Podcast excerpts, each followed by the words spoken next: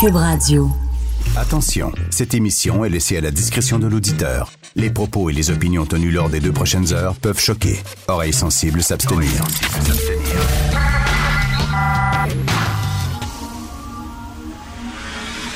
Martino. Richard Martineau. Politiquement incorrect. C'est une tragédie nationale. Le pays entier est en deuil. Cube Radio. Bon lundi, j'espère que vous avez eu un excellent week-end. Merci d'écouter Cube Radio et Politiquement Incorrect. C'était notre Justin avec le ton ferme, le poing sur la table, qui est fâché contre l'Iran. Pensez-vous que les mollahs ont peur? Pensez-vous qu'ils ont peur de Justin qui est tellement fâché? J'espère que cette euh, incident-là, entre guillemets, parce que c'est pas un incident, c'est une tragédie, c'est une gaffe monumentale de la part de l'Iran. J'espère que ça va être la, l'étincelle qui va foutre le feu au pays. Déjà, les gens sont furieux en Iran. Ils sortent dans la rue. La police a de la difficulté à contenir les foules. Et là, ça, ça peut encourager d'autres gens en disant, oh, regarde, le, le- le régime est en train de vaciller. Le régime est débordé. On va sortir massivement. On s'en fout. Des fois, ça prend une petite affaire. Rappelez-vous le mur de Berlin quand il est tombé. hein. Il y a des gens qui ont commencé à, sauter sur le mur. Il se passait rien. Les gardes étaient débordés. Tout le monde est arrivé en masse. Puis là, finalement, les- les gardiens, les soldats ne pouvaient strictement rien faire. Ils étaient débordés par la population. Et paf, c'est comme ça que l'histoire s'est transformée et a changé. Ça prend des fois une petite affaire, mais je crois, je l'espère que ça, c'est la bougie d'allumage à une révolution du peuple, qui est un grand peuple. Le peuple iranien sont écœurés de vivre sous le joug de gens comme ça, de vieux barbus qui leur disent quoi faire. Et euh, ils sont là depuis 1979. Assez, c'est assez.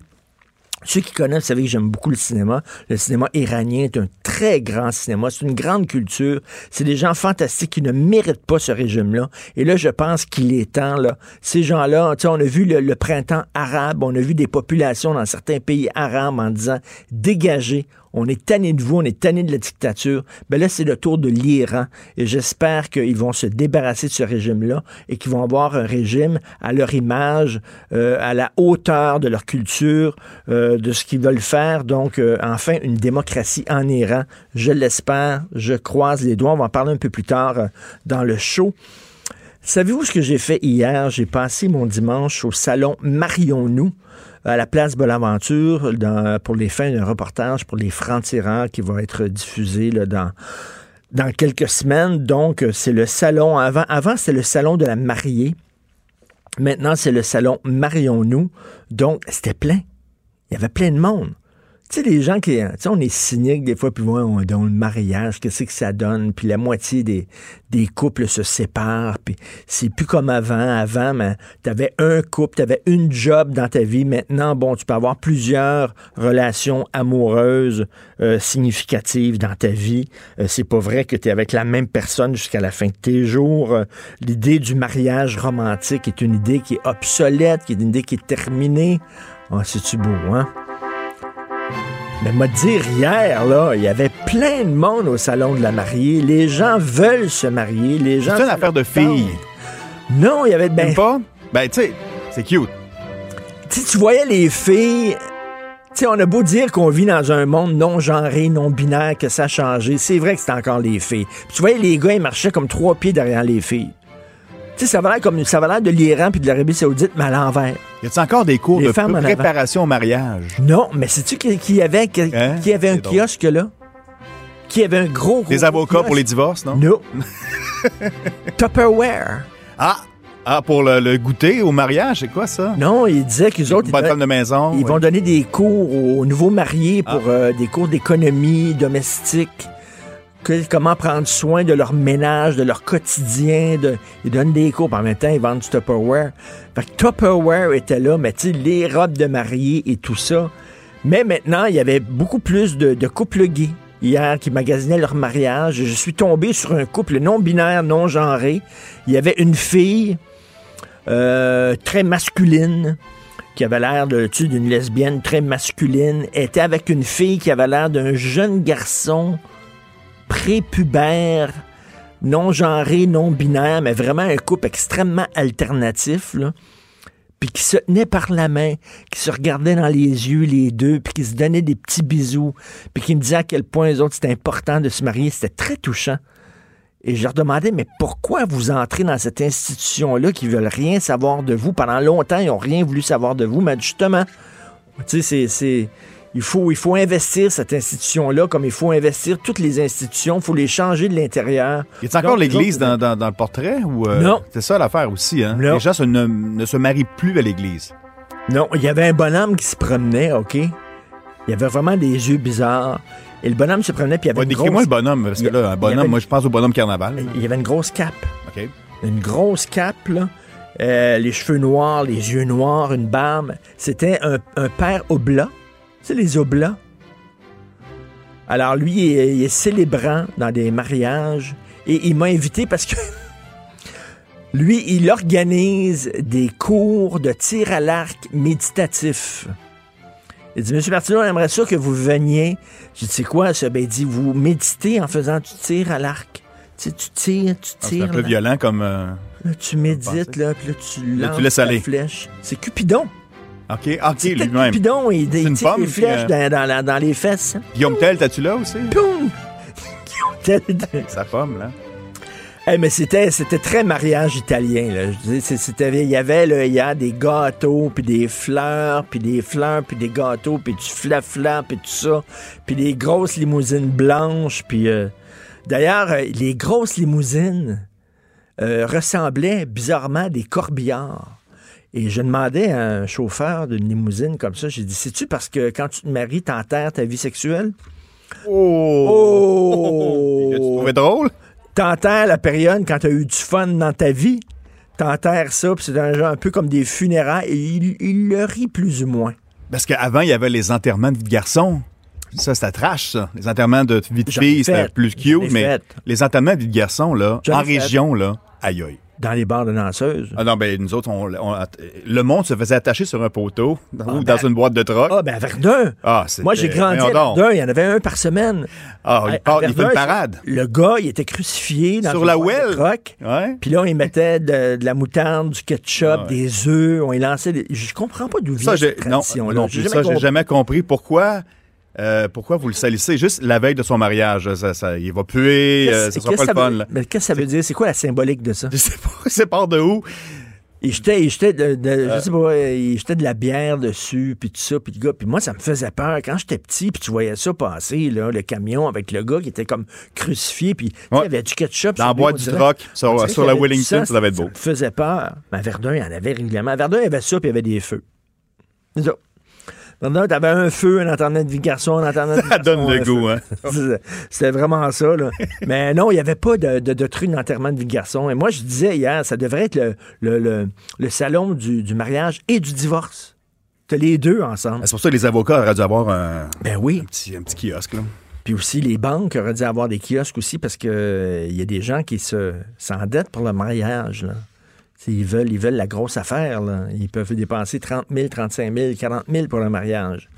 Alors, bref, les gens se marient. On parle de 24 000 mariages par année quand même au Québec.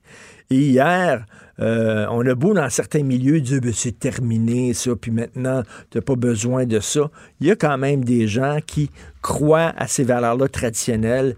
Et euh, Mme Tupperware me disait, vous savez, les valeurs non traditionnelles, ils fonctionnent pas. On l'a vu, ça fonctionne pas. Ce qui fonctionne, c'est les valeurs traditionnelles. Ça, ça fonctionne. Mme Tupperware qui a dit ça. C'est pas rien, là. Parce que c'est traditionnel. Y a-tu les produits Avon? Connais-tu ça, les produits Avon? Ding dong! Ouais, mais ça, Madame on- Avon. aucun magasin vend des produits Avon. C'était par porte-à-porte. Oui. Ma mère était représentante Avon. Elle recevait ses petits, ses petits cadeaux exactement. Ben, c'est ça, c'est comme, comme ça que les femmes devenaient entrepreneurs. Là. Les femmes devenaient entrepreneurs comme ça, là, en disant vous pouvez vendre du Tupperware ou du Avon. Bref, en tout cas, c'était assez spécial de passer la journée là. Mais tout ça en même temps que Mariage Story, un grand film sur Netflix présentement Oui. qui est sur le divorce, qui est sur la séparation. Ça arrive vrai. dans un moment où on en parle de plus en plus du mariage. Puis- puis Et c'est la un- fin du mariage surtout. C'est un film qui risque de, Oui, gagner l'Oscar. D'ailleurs, je vais vous parler peut-être un peu plus tard dans l'émission parce que c'est à 8h18 les nominations aux Oscars qui vont être rendues publiques. Je vais vous parler du film 1917 que je suis allé voir ce week-end. Vous écoutez Politiquement Incorrect. Protégez vos dépôts, c'est notre but. La SADC protège vos dépôts dans les institutions fédérales, comme les banques. L'AMF les protège dans les institutions provinciales, comme les caisses. Oh, quel arrêt! Découvrez ce qui est protégé à vos dépôts sont protégés.ca. Pour nous rejoindre en studio. Studio à commercial cube.radio. Appelez ou textez 187 Cube Radio. 1877 827 2346. Politiquement incorrect. Nous allons parler d'économie et de consommation avec Pierre Couture, journaliste à la section argent au Journal de Montréal, Journal de Québec. Pierre, tu veux nous parler d'Hydro-Québec, des très bonnes nouvelles. On vient de signer un contrat avec le Nouveau-Brunswick. Oui, on vient de signer un contrat de 20 ans avec le Nouveau-Brunswick. Ça a été annoncé vendredi et ça a fait le tour quand même euh, pendant la fin de semaine, même s'il y a des pannes, là, et même si Hydro-Québec a de la misère à, fournir le courant aux Québécois, ben, tu vois, là, c'est un contrat qui va rapporter 2 milliards sur 20 ans, c'est 100 millions de dollars par année. Donc, c'est quand même bon pour euh, nos finances euh, public, hein, comme on dit. Ben oui. On va pas payer nos infirmières un jour, nos docteurs, euh, nos médecins. Alors, euh, c'est un contrat que Hydro espérait depuis un certain temps. Hydro est toujours à la recherche de gros contrats aux États-Unis. Alors, on continue. On dit qu'on a encore beaucoup, beaucoup, beaucoup de réserves de courant pour alimenter ces nouveaux contrats qui s'en viennent. Il y a le Massachusetts aussi, un contrat qu'on a signé, qu'Hydro a signé, mais euh, rencontre beaucoup d'obstacles dans le Maine, notamment l'opposition des citoyens qui ne veulent pas que les lignes à haute tension passe par le Maine. Alors, euh, le, contrat avec le Nouveau-Brunswick, il y a aussi des protocoles euh, de discussion pour éventuellement avoir des lignes de transport qui pourraient transiter par le Nouveau-Brunswick. Donc, euh, Hydro pourrait quand même avoir une option là, pour un plan B si jamais ça foire dans le Maine. Pourrait peut-être avoir des, des, ententes avec le Nouveau-Brunswick pour faire passer des lignes Parce que c'est le courant sur le C'est une bonne nouvelle. On est, on le sait, là, on nage dans les surplus d'électricité. on veut vendre cette électricité-là. Euh, on l'a vu en Ontario, ils n'ont pas l'air d'être bien chauds. Euh, aux États-Unis, ils sont de plus en plus indépendants au point de vue de l'énergie parce que autres, contrairement à nous, ils exploitent leurs ressources naturelles, donc dont leur gaz de schiste. Donc, là, nous autres, on est pognés à l'électricité. On ne sait pas à qui vendre cette électricité-là. Heureusement, le Nouveau-Brunswick, c'est une bonne nouvelle. Ben, c'est une bonne nouvelle dans, la mesure où on a encore beaucoup, beaucoup de surplus. Écoute, ça déborde, là. Euh, l'an passé, je me souviens, on a écrit des textes. Euh, Hydro a déversé de l'eau des barrages tellement qu'il y avait de l'eau. On ne ben savait pas où la passer. Alors, euh, c'est problématique. Et pour les prochaines années, il va falloir trouver une solution pour écouler notre euh, notre, notre électricité, d'autant plus que avec l'histoire de libre-échange, l'aluminerie, les alumineries, l'aluminium euh, mexicain, ça pourrait aussi avoir un impact au Québec, c'est-à-dire qu'il pourrait avoir une fermeture ou deux d'aluminerie. Imaginez si ça, ça ben arrive, c'est beaucoup d'électricité, donc ça sera encore des surplus à écouler. Ben oui, écoute, c'est incroyable. Puis pendant ce temps-là, faut le rappeler, on est obligé d'acheter de l'électricité produite par des compagnies éoliennes alors qu'on n'en a pas besoin. Exact. Ça, c'est encore une fois, c'était euh, gouvernement. Tu sais, dans le fond, Hydro-Québec appartient au gouvernement du Québec. Le gouvernement du Québec a passé des décrets obligeant Hydro d'acheter l'électricité dont elle n'avait pas besoin des producteurs privés, des parcs éoliens privés. Alors, pour faire du développement régional, on s'est servi d'Hydro-Québec d'une façon que je trouve inefficace parce qu'aujourd'hui, on en paye le prix. On, est, on a des surplus qu'on n'est pas capable d'écouler. Tout à fait. Mais pendant ce temps-là, Hydro-Québec s'est fait varloper hier par une députée fédérale libérale de Brassard.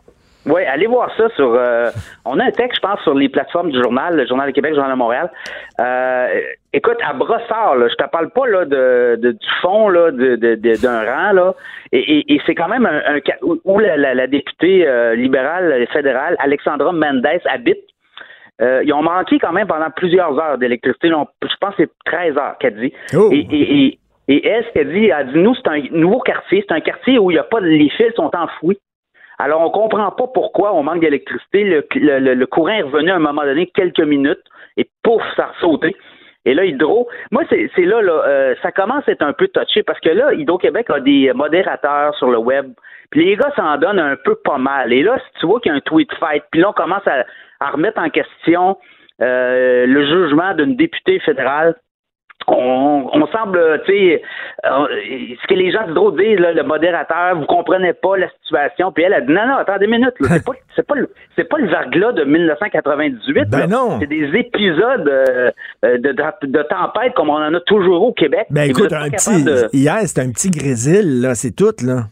Alors, tu sais, euh, Hydro, pendant des années, a négligé euh, son, entretien de réseau et en paye le prix aujourd'hui. Et là, ben, c'est rendu que ça se pogne sur le web. Moi, je pense que si j'étais le grand patron d'Hydro, là, je dirais à mes, mes modérateurs de web de se calmer, là, puis de, de, de quand même.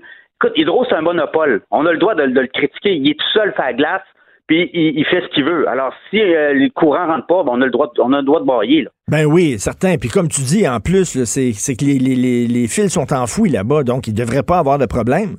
Exactement. Donc, elle, elle, elle comprenait pas, comprenait pas pourquoi un quartier euh, presque neuf, là, tu sais, avec une technologie nouvelle, euh, soit privé de courant pendant 13 heures. Alors, euh, beaucoup de questions hydro, là. des- puis, souvenez-vous de la panne, il y a quelques mois aussi, on avait eu des vents violents, puis il y avait eu beaucoup de pannes, puis tout le monde se posait, voyons, c'est pas le verglas de 98, là, c'était un épisode parmi tant d'autres.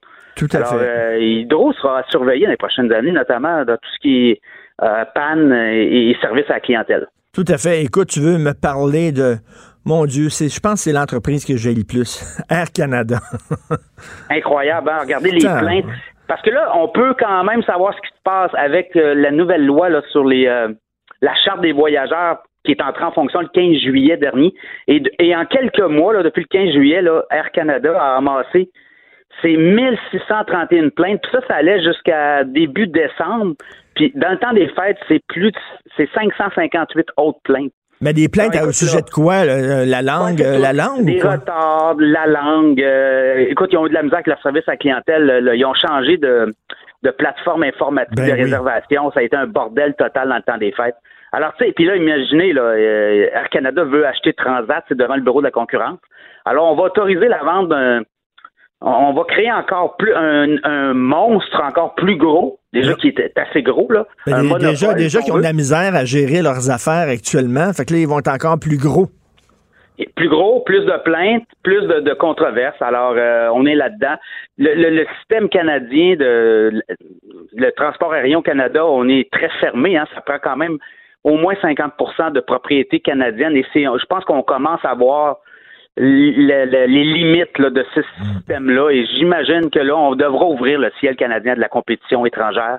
On devra faire venir des étrangers pour qu'il y ait plus de, Ben oui. de joueurs, des prix plus bas, puis du service euh, amélioré. Écoute, dans le temps des fêtes, j'ai pris Air Canada, puis euh, des fois, il y a des annonces du capitaine, puis c'était seulement en anglais. Unilingue anglais. Only in Canada. Écoute, tu veux nous parler de Tesla? Tesla, écoute, euh, Tesla, quelques mois, ça allait pas bien. Le titre boursier euh, vacillait. Le, le PDG de Tesla fumait des, des joints à des émissions de radio. euh, je pense que c'était Joe Rogan là, qui s'était allumé un pétard, ça avait fait euh, les manchettes. Là, tu vois, écoute, il est allé ouvrir une usine en Chine et là, le titre est reparti. Et c'est la plus grosse valorisation boursière dans les transporteurs, les, les, les, euh, les fabricants de voitures américains. Tesla vaut quasiment 87 milliards. Et c'est un record parce qu'on a battu le record de Ford euh, qui datait des années fin 2000. euh, fin 99, je pense, euh, début 2000. là. Et quand même, mais c'est pas le plus gros. Mais Tesla, juste des voitures électriques, là, on s'entend, c'est pas, ils fabriquent pas de voitures à, essence. Et le plus gros de tous les, euh, les, les producteurs, là, de, de- les fabricants de voitures dans le monde, ben, ça demeure Toyota, valorisation de 200 milliards dans le monde. Mais quand même, là, ça, ça veut dire qu'il y a de plus en plus de gens qui, achètent- qui sont intéressés par des autos électriques, là, si ça De marche, plus en euh, ça plus, fonctionne la aussi bien. Chine, euh, c'est un, c'est un gros marché et Tesla a ouvert son usine il y a quelques semaines, je pense que c'est la semaine dernière, il a deux semaines. Alors, euh, je pense il y a quelque chose qui se passe au niveau des voitures et Tesla est un joueur important, mais là, on le regarde aller et on se dit, wow, faudrait peut-être faire pareil. Alors, ça va donner des coups de pied euh, à d'autres euh, constructeurs américains qui vont sûrement prendre Parce le que, virage. parce que les gens qui se promènent seulement là, dans leur ville, là, tu peux avoir un, un auto 100% électrique. Puis si jamais tu fais des grandes distances, ben là, pour ton voyage ou pour ta journée ou pour ton week-end, tu peux louer une auto à essence pour faire des longues distances. Mais je veux dire, dans la vie de tous les jours, là, une auto électrique, ça fait un job.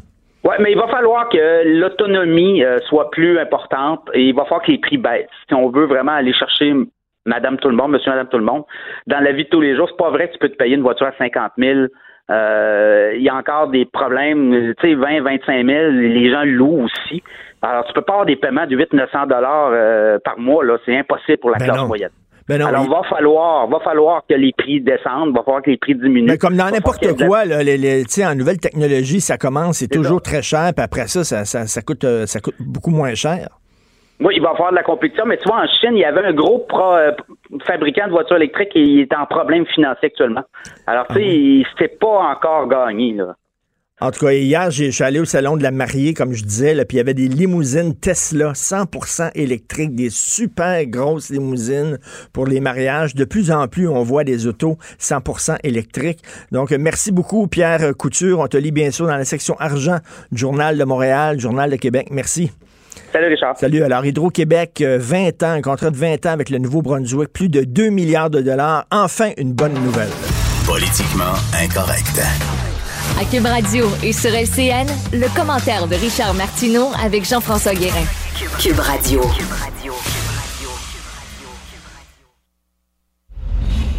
8h30 minutes, c'est le grand retour de Richard Martineau. Bonjour Richard. Allô, bonjour, comment ça va?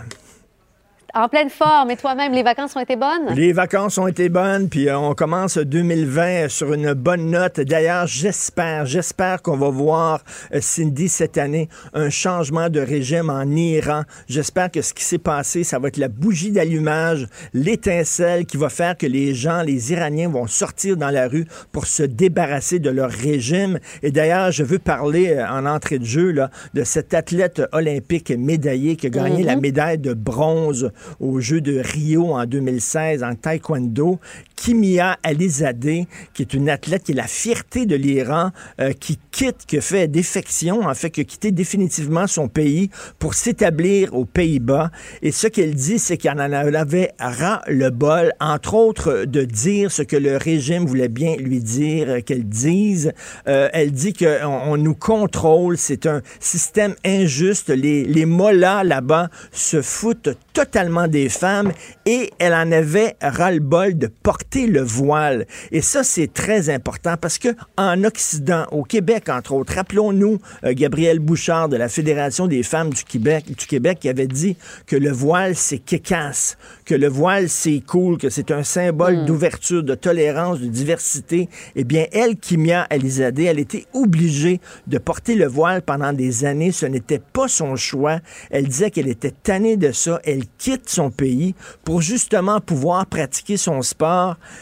La tête, la tête, rien sur la tête, les cheveux au vent, assumer sa féminité, assumer sa sexualité. Et j'adorerais que nos féministes, Cindy, puissent, par- puissent parler avec Kimia Alizadeh, qui elle leur expliquerait c'est quoi effectivement le voile, que c'est un, un signe d'oppression de la femme, que c'est pas c'est pas un tissu, un bout de tissu comme n'importe quel autre. Donc une femme extrêmement courageuse et je l'espère que ces femmes-là en Iran qui sont tannées de vivre dans un régime misogyne vont sortir dans la rue pour les sortir de là. J'espère qu'on va voir ça en 2020.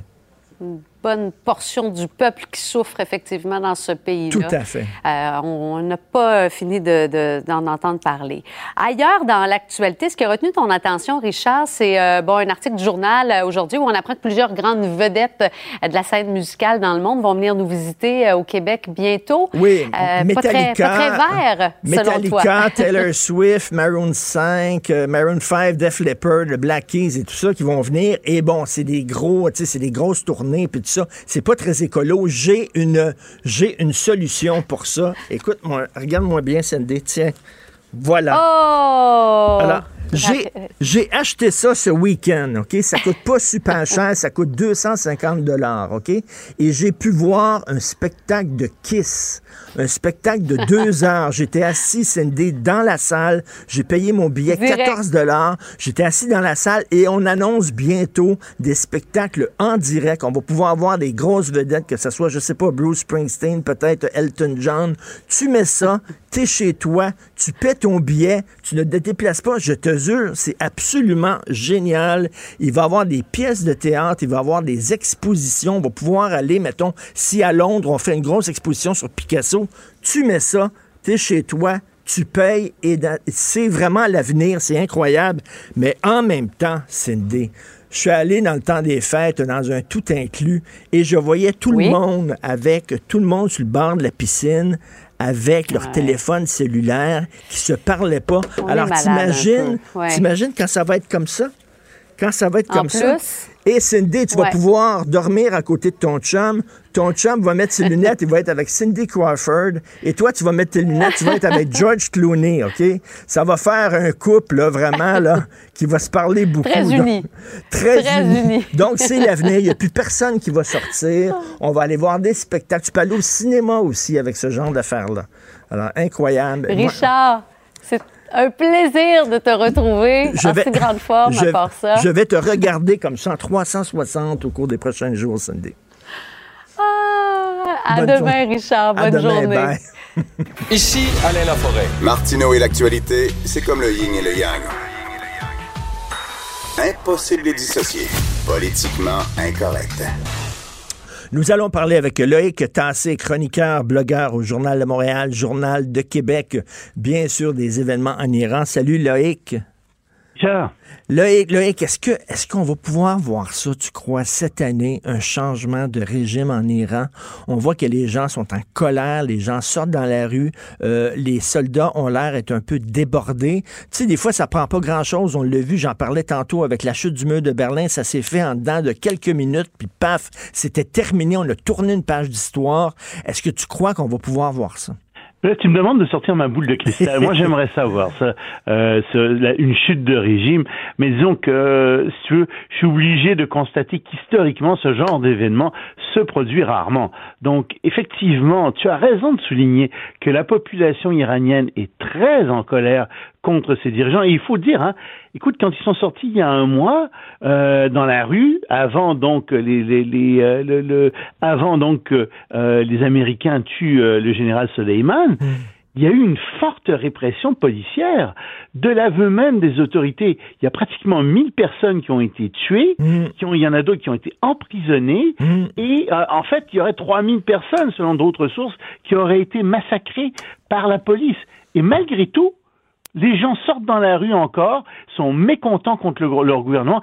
Ça donne une idée de ce mécontentement euh, contre le gouvernement iranien. Donc il est très fort, oui. Il est très fort. On espère que ça va faire boule de neige, tu sais, parce que, Mm. tu sais, en anglais, il y a une expression que tu connais bien qui s'appelle the tipping point, Oui, où oui, à un oui, moment donné, là, tu sais, ça, ça change. Et quand les gens Le point de sortent, bascule en français, le je pense, point de bascule. Merci beaucoup, Loïc. Alors, tu sais, quand tu vois que soudainement, euh, tu as le déçu sur les soldats, que les soldats sont, sont, sont euh, débordés, et là, soudainement, il y a un point de bascule, et là, les gens sortent par milliers, sinon par millions dans la rue, et c'est là que l'histoire Oui. se fait.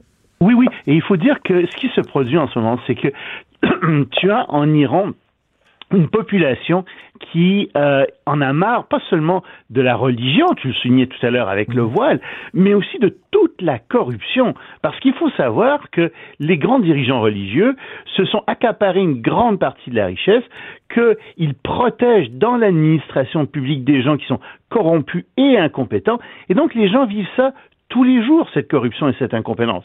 C'est sûr que l'embargo américain fait mal et en fait que l'embargo américain accentue ce problème. Mais malgré tout, la population voit très bien ce qui se passe et les Iraniens, comme n'importe quoi, euh, n'importe qui d'autre dans le monde, détestent la corruption et ils en voient, ils en voient tous les jours et ils peuvent rien dire comme tel. Écoute, euh, je suis tombé sur un, un- un vidéo d'une militante des droits de la personne iranienne qui, Mm. euh, je crois, vit aux États-Unis.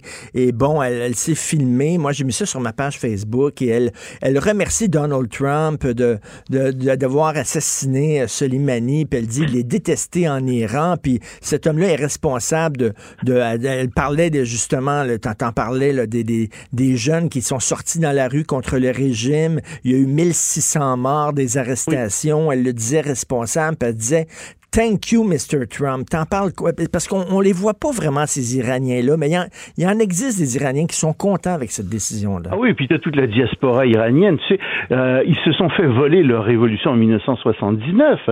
Moi, je connais des Iraniens qui euh, disaient en 1979, c'est merveilleux, on a chassé le chat d'Iran, on va avoir enfin une véritable démocratie. Mais la première chose qui est arrivée, c'est qu'on a mis en prison les artistes, on a brûlé des bibliothèques, on a empêché l'art de, de, de, de, de s'épanouir. Et, au bout de six mois, ils ont réalisé que le régime qu'ils avaient était pire que celui qu'ils avaient chassé. Donc, effectivement, on voit ça dans la rue. Euh, J'espère effectivement que, euh, comme tu le dis, euh, il, il, va y avoir un mouvement, mais quand même, il faut pas trop retenir son souffle. Tu sais, c'est eux qui ont les fusils. Et ça, c'est gros. Là. Et, qu'est-ce que tu en penses si jamais, là, OK, rêvons, si jamais effectivement il y a un changement de régime aux États-Unis, est-ce que, ben, ben certain que Donald Trump va se péter les bretelles et en prendre. Tu veux dire un changement de régime en Iran? En Iran, excuse-moi, oui. Oui, ça, c'était un lapsus très intéressant. en Iran, c'est certain que Donald Trump va se péter les bretelles et s'en donner le crédit en disant, ben, moi, j'étais la bougie d'allumage. Si jamais ça se passait, est-ce que tu écouterais euh, les propos de Donald Trump avec un sourire ironique. Ah ouais, plus qu'un sourire ironique, euh, je partirais à rire parce que franchement, euh, on voit pas quel est le plan de Donald Trump. C'est toujours la même chose. Il a raison, Soleimani était un homme affreux. C'est vrai que euh, c'est quelqu'un qui probablement préparait, euh, enfin, on se doute bien qu'il préparait d'autres attentats. D'accord.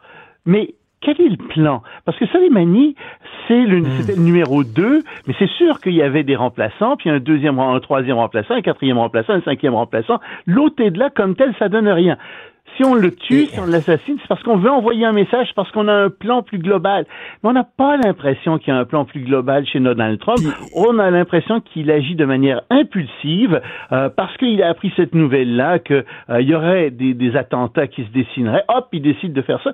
Oui, mais quel est le plan à long terme? Qu'est-ce qu'on fait avec les alliés? Ça. Et le, le qu'on peut pas, euh, en Occident, commencer à, assassiner de façon ciblée tous les généraux corrompus ou alors euh, qui ne respectent pas les droits de la personne. On n'aurait pas fini, là. C'est quoi? On provoquerait un changement de régime en Chine, en Arabie Saoudite, euh, en Iran, voyons donc non seulement on n'aurait pas fini de faire ça, mais en plus, ce qui se produirait, c'est que on aurait euh, probablement ces gens-là qui viendraient faire la même chose chez nous.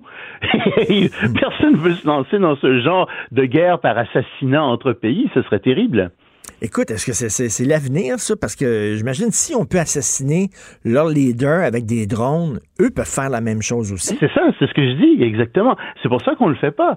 Euh, parce que si tu commences à faire ça, ben, tu sais pas où ça va s'arrêter parce que les pays ont des moyens que les individus n'ont pas, c'est bien évident.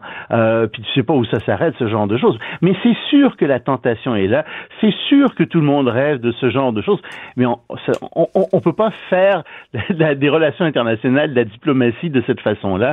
Euh, ça marche pas. Hein. Écoute, c'est un, un gros coup porté là, au régime iranien. la jeune athlète iranienne euh, médaillée de bronze au taekwondo qui a décidé de, de, de fuir puis de s'établir aux Pays-Bas.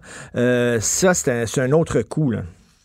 Ben, écoute, oui, euh, puis c'est symboliquement très fort. C'est en effet la seule athlète médaillée. Puis je t'entendais tout à l'heure dire, mm. euh, écoutez, les, les, le voile est une oppression.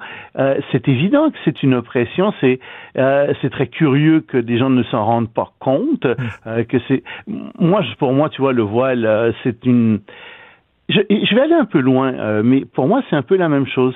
C'est comme si on voyait des gens se marcher dans la rue euh, qui avaient des chaînes aux pieds, des esclaves. On trouverait ça épouvantable. On dirait ben que ces gens-là sont asservis comme esclaves et on tolérerait pas ça. Ben non.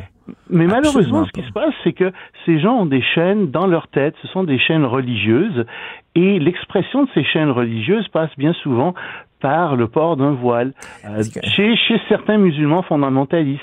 Et, et ça, c'est malheureux euh, de pas voir ça, et c'est malheureux, si tu veux, de pas et moi, j'ai de la pitié pour ces gens-là. Je trouve que ces gens-là souffrent. Je trouve qu'ils sont vraiment enchaînés par la religion. Et il faut absolument qu'on en parle. Il faut qu'on leur dise, vous n'avez pas le droit d'enchaîner les gens comme ça. Ce n'est pas vrai ce qu'on vous raconte. Euh, vous avez le droit à ces femmes-là de leur dire, vous avez le droit d'enlever votre voile. Quand il fait très chaud, enlevez-le. Enlevez-le si on vous le demande. Est-ce que, ben, ben, pas en enfer. J'aime bien tes propos, bien sûr, euh, mais est-ce que le Canada le devrait encourager le peuple iranien à se soulever contre son régime actuellement là? Est-ce que c'est possible ben, de faire ça? Oui, c'est possible de le faire. Mais encore là, c'est comme exactement Donald Trump. Si on fait ça, c'est avec quel plan? Avec qui? Avec quel partenaire? Euh, Puis qu'est-ce qu'on va mettre à la place? Et qu'est-ce qui va arriver ensuite? Je suis pour la chute de ce régime-là. Et je suis certain que en sous-main, le Canada, comme bien d'autres pays, travaille un peu à ça. Quoique, euh, tu sais, on a beaucoup salivé quand on a eu des accords de 2015 parce que l'Iran est un très grand, a des, réserves de, gaz et de pétrole qui sont immenses. Et on se disait, tiens, voilà une autre Arabie saoudite en puissance. Euh, ces gens-là ont besoin d'avions, ces gens-là ont besoin d'autos, ces gens-là ont besoin de toutes sortes de choses qu'on pourrait leur vendre. Et c'est plutôt dans cet esprit-là qu'on s'est présenté face aux, Iraniens, en se disant, dans un esprit très mercantile, en se disant, tiens, on pourrait leur vendre des choses. et tu vois, le commerce ne doit pas l'emporter tout le temps. À un moment donné, il faut dire non, l'Iran est plus nocive comme telle dans la région. Elle fait des choses très nocives. Euh, elle, nous fait, on a plus de pertes économiques à cause de l'Iran que de gains économiques à long terme avec l'Iran. Même chose avec l'Arabie Saoudite d'ailleurs. Et donc, il faut se dire non, non, euh, il faut résister à l'appât du gain à court terme et même à moyen terme et dire non il faut absolument euh, isoler ce régime. On ne peut pas les laisser agir comme ça. il faut... c'est du totalisme religieux. Tout à fait, mais il faut mettre ça aussi dans un contexte historique. S'il y a eu la révolution de Khomeini, c'est parce que les gens en avaient ras-le-bol du régime du Shah qui avait été mis en place par les Américains. C'est ce que j'expliquais au départ. les Américains qui avaient fait un coup d'État, effectivement, en 54, si j'ai bonne mémoire, parce qu'ils voulaient mettre la main sur, euh, sur le pétrole aussi. Et, et, les Américains sont loin d'être blancs comme neige dans, dans toute cette histoire-là. Et effectivement, il y a un problème euh, ici. Moi, je suis pour la démocratie et je suis pour la défense de la démocratie et des valeurs démocratiques. Je crois que c'est très, très important. Et je suis pas du tout sûr, ben, en fait, même, je suis sûr du contraire. C'est-à-dire que les Américains ne protègent pas toujours la démocratie dans le monde. Et ça, c'est une critique qu'on peut faire euh, aux, euh, aux, Américains une critique extrêmement forte. Et même chez eux, il y a un très grave problème en ce moment de démocratie aux États-Unis même. Euh, on pense au gerrymandering, on pense au plafond euh, qui n'existe plus finalement pour les dépenses électorales. On pense à toutes sortes de choses qui font en sorte que la démocratie aux États-Unis est malade. Et ça, ça nous pose un très très grave problème, nous les autres démocraties. Parce que moi, ça ne tente pas de vivre dans un État autoritaire ou pire totalitaire. J'ai déjà vécu dans des pays comme ça. Je sais très bien ce que c'est. Et tu sais, Richard, on pourrait même pas se parler, toi et moi. Si on était dans un pays autoritaire, on ne pourrait pas avoir la conversation qu'on a là, on ne pourrait pas critiquer le gouvernement, on serait mis immédiatement en prison, et les gens qui nous écoutent pourraient même pas nous écouter, ils pourraient être passibles aussi de prison simplement pour avoir syntonisé notre conversation. Donc moi, ça ne me tente pas de vivre dans un régime comme ça, même si c'est vrai que la démocratie a des défauts, c'est évident, mais c'est beaucoup mieux que les régimes autoritaires. les régimes oui, mais comme tu dis, là, ça euh, on va voir là, qui, mettons, si jamais il y avait un changement de régime, ben, qui remplacerait? J'imagine que les, les Iraniens là, ont déjà des noms en tête. Il y a des gens qui sont en train... Des factions, c'est extrêmement divisé. Le pouvoir est extrêmement divisé en ce moment. Il y a plein de factions. Euh, il y a plein d'ethnies aussi en Iran. Alors, si tu veux voir vers où ça va aller, bonne chance. Euh, parce que, tu sais, pense simplement à la minorité kurde qui est là. Euh, puis dis-toi que les Kurdes qui hmm. sont en Iran vont vouloir avoir leur propre État. Puis dis-toi que ça va probablement générer une guerre civile en Iran même aussi. Juste ça, à cause de la façon dont les Kurdes sont, sont, sont en ce moment en guerre un peu partout. Euh, tu sais, il y a plein de problèmes qui Mais se on l'a vu, on l'a vu en Libye, euh, tu sais que ça, ça ben pas le problème de se débarrasser d'un dictateur parce qu'après ça, t'enlèves le, comme t'enlèves comme le couvercle sur la marmite et là tout explose. C'est ça. Alors, c'est ça. donc, je leur souhaite de perdre ce régime-là, mais en même temps, euh, tu sais, c'est ça, c'est ça que je te dis. Oui, mais qu'est-ce que vous allez mettre à la place et comment ça va être fait à la place? Tu donnes pas un coup de pied dans la fourmilière en disant, ben, ils se débrouilleront ensuite. Un instant, euh, ça va créer euh, des morts, ça va créer de, la, de, la, grande misère, tout ça. Et je pense qu'on peut pas vouloir que les Iraniens vivent dans ces conditions-là non plus. Et c'est pas vraiment à nous non plus, si tu veux, de décider. Ben c'est aux Iraniens eux-mêmes. Mais les Iraniens qui veulent aller dans le sens d'une démocratie, je pense que oui, on doit les aider, les, aider fortement, et je pense qu'en effet, on doit continuer à avoir des relations minimales. On, c'est peut-être un peu trop minimal avec le Canada, entre le Canada et, l'Iran. Je pense qu'on n'aurait jamais dû fermer l'ambassade là-bas, mais ça, ça c'est une autre chose. Mais on ne doit pas avoir beaucoup de relations avec ce pays-là, puis dire, ben, tant que vous aurez ce régime-là, vous avez le droit, vous le, vous le faites comme ça, mais nous, on ne va pas commercer avec vous, euh, nous, on va pas vous admettre dans des instances internationales, nous, on va lutter contre vous parce qu'on trouve que vous êtes nocif. Non seulement pour vous-même, mais pour le reste du monde. Et j'invite, Loïc, les gens qui sont intéressés par la, politique internationale à te lire dans euh, le Journal de Montréal, le Journal de Québec. Il est écrit aujourd'hui, tu publies un texte fort intéressant sur l'Australie. On pourrait peut-être s'en reparler au cours des prochains jours. Merci beaucoup, Loïc Tassé. Ça fera plaisir. Salut, Richard. Merci, salut. J'accepte avec, euh, avec fierté la direction, les commandes. Non, non, pas les commandes. Votre maison, c'est un espace où vous pouvez être vous-même. J'accepte d'être l'entraîneur-chef des Orignaux Atomes 2B de l'école. Mon amour, moins fort, la petite dame. Ah, excuse, excuse. Tu parles à qui? Elle mérite d'être bien protégée. Et vous méritez d'être bien accompagné. Trouvez la protection la mieux adaptée à votre maison avec Desjardins Assurance et obtenez une soumission en quelques clics sur desjardins.com. Politiquement incorrect. Joignez-vous à la discussion. Appelez ou textez. 187 Cube Radio. 1877 827 2346. Gilles Proulx. Le où, quand, comment, qui, pourquoi ne s'applique pas sa ricanade? Parle, parle, parle, genre, genre, genre. Gilles Proulx. C'est ça qu'il manque tellement en matière de journalisme et d'information. Voici le commentaire de Gilles Proulx. Le seul et unique Gilles Proux. Gilles, euh, Jean Charest, son chien est mort pour la course à la, à la chefferie du Parti conservateur, non? Moi, je ne crois pas. Je ne crois pas. Trop peu, trop tard. Encore une fois, la lenteur l'aura favorisé.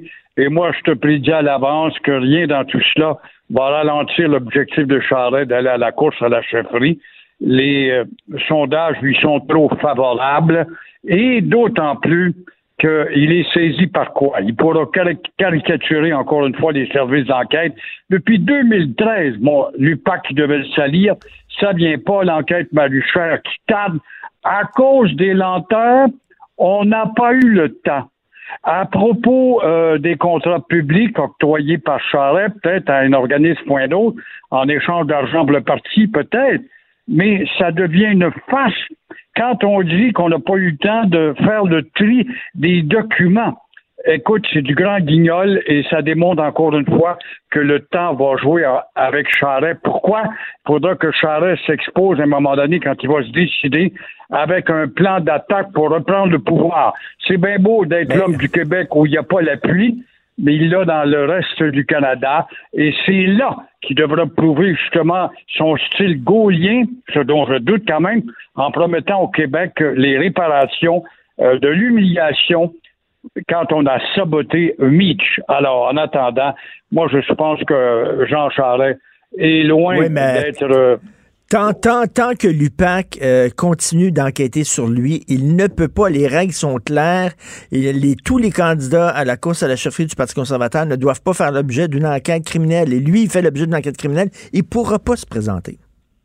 Oui, mais de 2013 à nos jours, là, je trouve pas quelque chose de caricatural et de quelque chose qui n'est pas sincère. C'est une munition qu'on garde, qui est déjà pleine d'humidité, qu'on n'est pas capable de faire exploser la bombe il y a quelque chose là-dedans qui fait que peut-être justement l'opinion publique, et à parler de cela, on va accélérer, euh, Maluchère, à savoir ben qu'est-ce que tu as à dire dans ton enquête?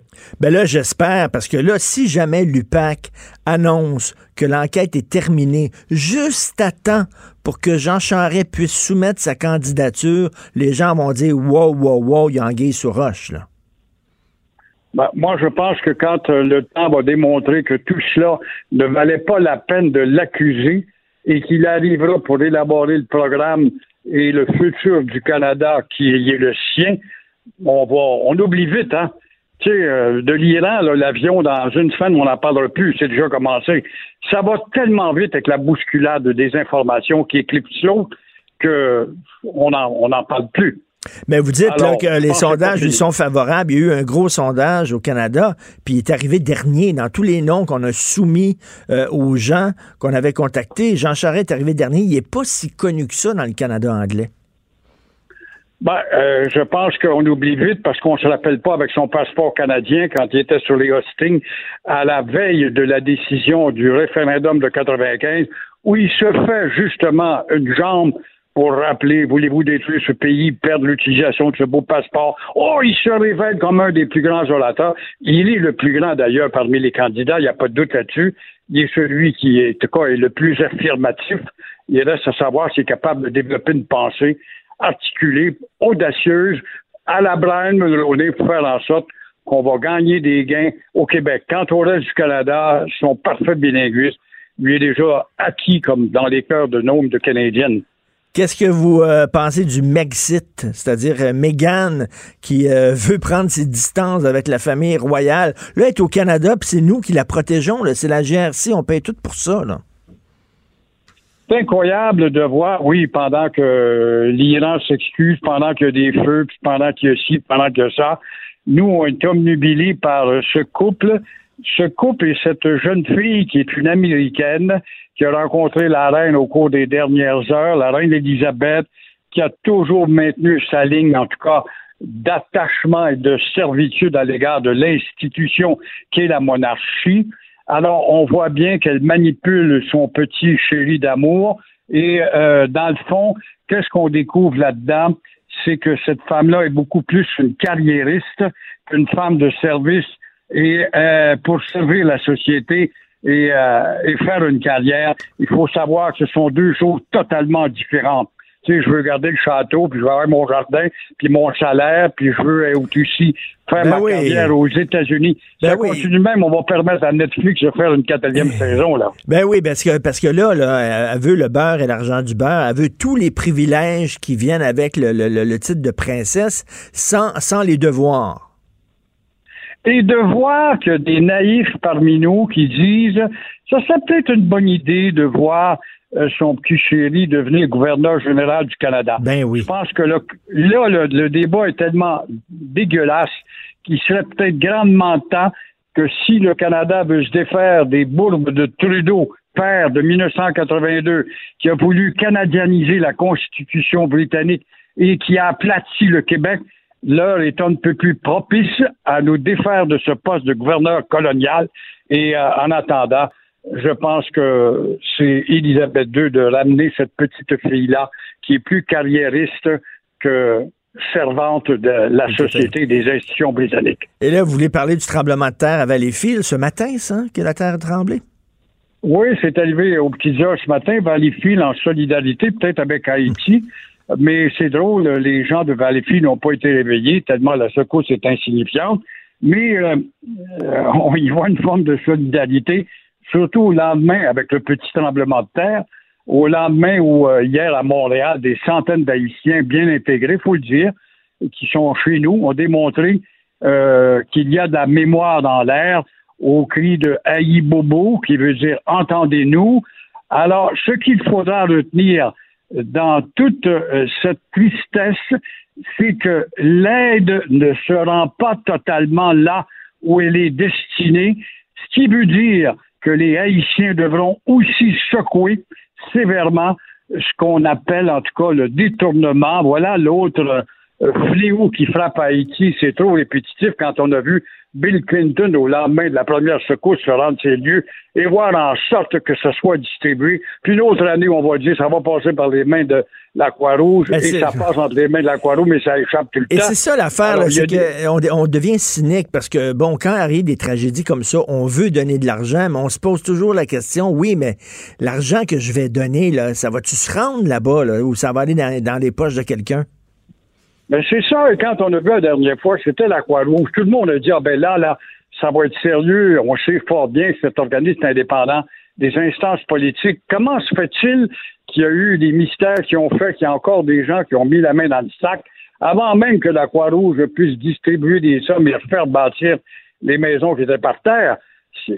Ça, ça fait combien, de- depuis que ce pays-là, qui se vante constamment d'avoir battu les troupes de Napoléon puis devenir la première république noire au monde, c'est vrai. Euh, faut pas oublier qu'ils ont battu Napoléon parce que la, la fièvre jaune s'est emparée aussi des troupes de Napoléon. Là. Mais quand même, de voir que depuis ce temps-là, c'est toujours de trébucher d'une fois à l'autre et de jamais se relever, devenir un pays enviable productivement parlant, parce que dans le temps de l'Empire, euh, Haïti était le pays le plus riche des Antilles, avec ses exportations de fruits et légumes notamment. Parce que là, on voit là, sur, l'île euh, d'Hispaniola, on voit là, il y a la République dominicaine et le Haïti qui sont sur la même île, qui ont les mêmes ressources naturelles, qui ont les mêmes conditions climatiques. Et il y a un pays, la République dominicaine, qui s'en sort mieux. Les gens crèvent pas de faim en République dominicaine. Ils sont pas très riches, mais ils s'en sortent mieux. Et il Haïti, qui est pourtant sur la même île qui eux autres, vraiment tirent toujours le diable par la queue. On oublie souvent de faire cette comparaison, effectivement. La même géographie, les mêmes conditions climatiques. C'est tout comme euh, quand les gens se plaignent, on va à Cuba, puis ton pauvre, puis on ci, puis on ça. Euh, ils sont peut-être pauvres, ils sont instruits, puis ils sont épanouis, puis ils ont une hygiène. Et euh, pourtant, c'est la même géographie que euh, d'Haïti, où on ne parvient pas. Il y a des leaderships qui manquent d'autorité. C'est sûr que la démocratie, c'est une démocratie cousue de fil blanc qu'on peut couper, puis ainsi tricher, puis maintenir cette espèce de régime de despotisme qui fait que il y a la main dans le sac avant toute chose. En tout cas, Gilles, on a vu euh, au cours des derniers jours, pour les célébrations du 10e anniversaire, qu'il y a un lien particulier entre le Québec et Haïti. Euh, il y a un lien particulier. Et les gens au Canada qui traitent les Québécois de racistes et de xénophobes honte à eux parce que les, les, Haïtiens, on leur a toujours ouvert les bras, on les a toujours bien accueillis, ils, ont, ils ont toujours, ils se sont toujours dit québécois. Euh, ces deux peuples qui s'entendent très bien. Donc, c'est pas vrai qu'on est raciste puis intolérant au Québec. C'est vrai, puis ils ont inondé nombre de nos structures politiques. On les voit beaucoup dans les hôpitaux, les institutions de haut savoir. Ils servent bien. On a élu le premier député noir dans l'histoire en Amérique du Nord, qui a été Jean Alfred, qui a fini député en Haïti pour aller mourir là-bas. Euh, on n'a pas de passé, de passé génocidaire. Nous, on est décolonisés. On est des nègres blancs comme eux. Et par conséquent, il y a eu une, une communion de, de, de de, de, symbiose entre les deux qui ont fait que euh, on ne peut pas nous accuser. Mais évidemment, nous sommes un pays de conquis et les conquérants gardent toujours leur mentalité outrecuidante qui est celle du Canada anglais, puis les Globe and Mail, puis les National Post, puis les CJD, puis les CTV, qui vont trouver tous les moyens de donner des colibets pour nous rapetisser, nous aplatir et de rester colonisés comme nous aimons l'être. Merci beaucoup. Vous êtes en feu, Gilles Proux. Merci. Passez une excellente semaine. On se reparle un peu plus tard euh, jeudi. Merci. Au revoir. Au revoir. Merci, c'était vraiment délicieux. vous reviendrez, là. Ah oui, vraiment, vraiment bon. Merci. Faites attention à ah oui. OK, salut, à la prochaine. Votre auto, c'est un espace où vous pouvez être vous-même. Hey, c'était pas mangeable comme repas. Ouf. Elle mérite d'être bien protégée et vous méritez d'être bien accompagné. Trouvez la protection la mieux adaptée à votre auto avec Desjardins Assurance et obtenez une soumission en quelques clics sur desjardins.com.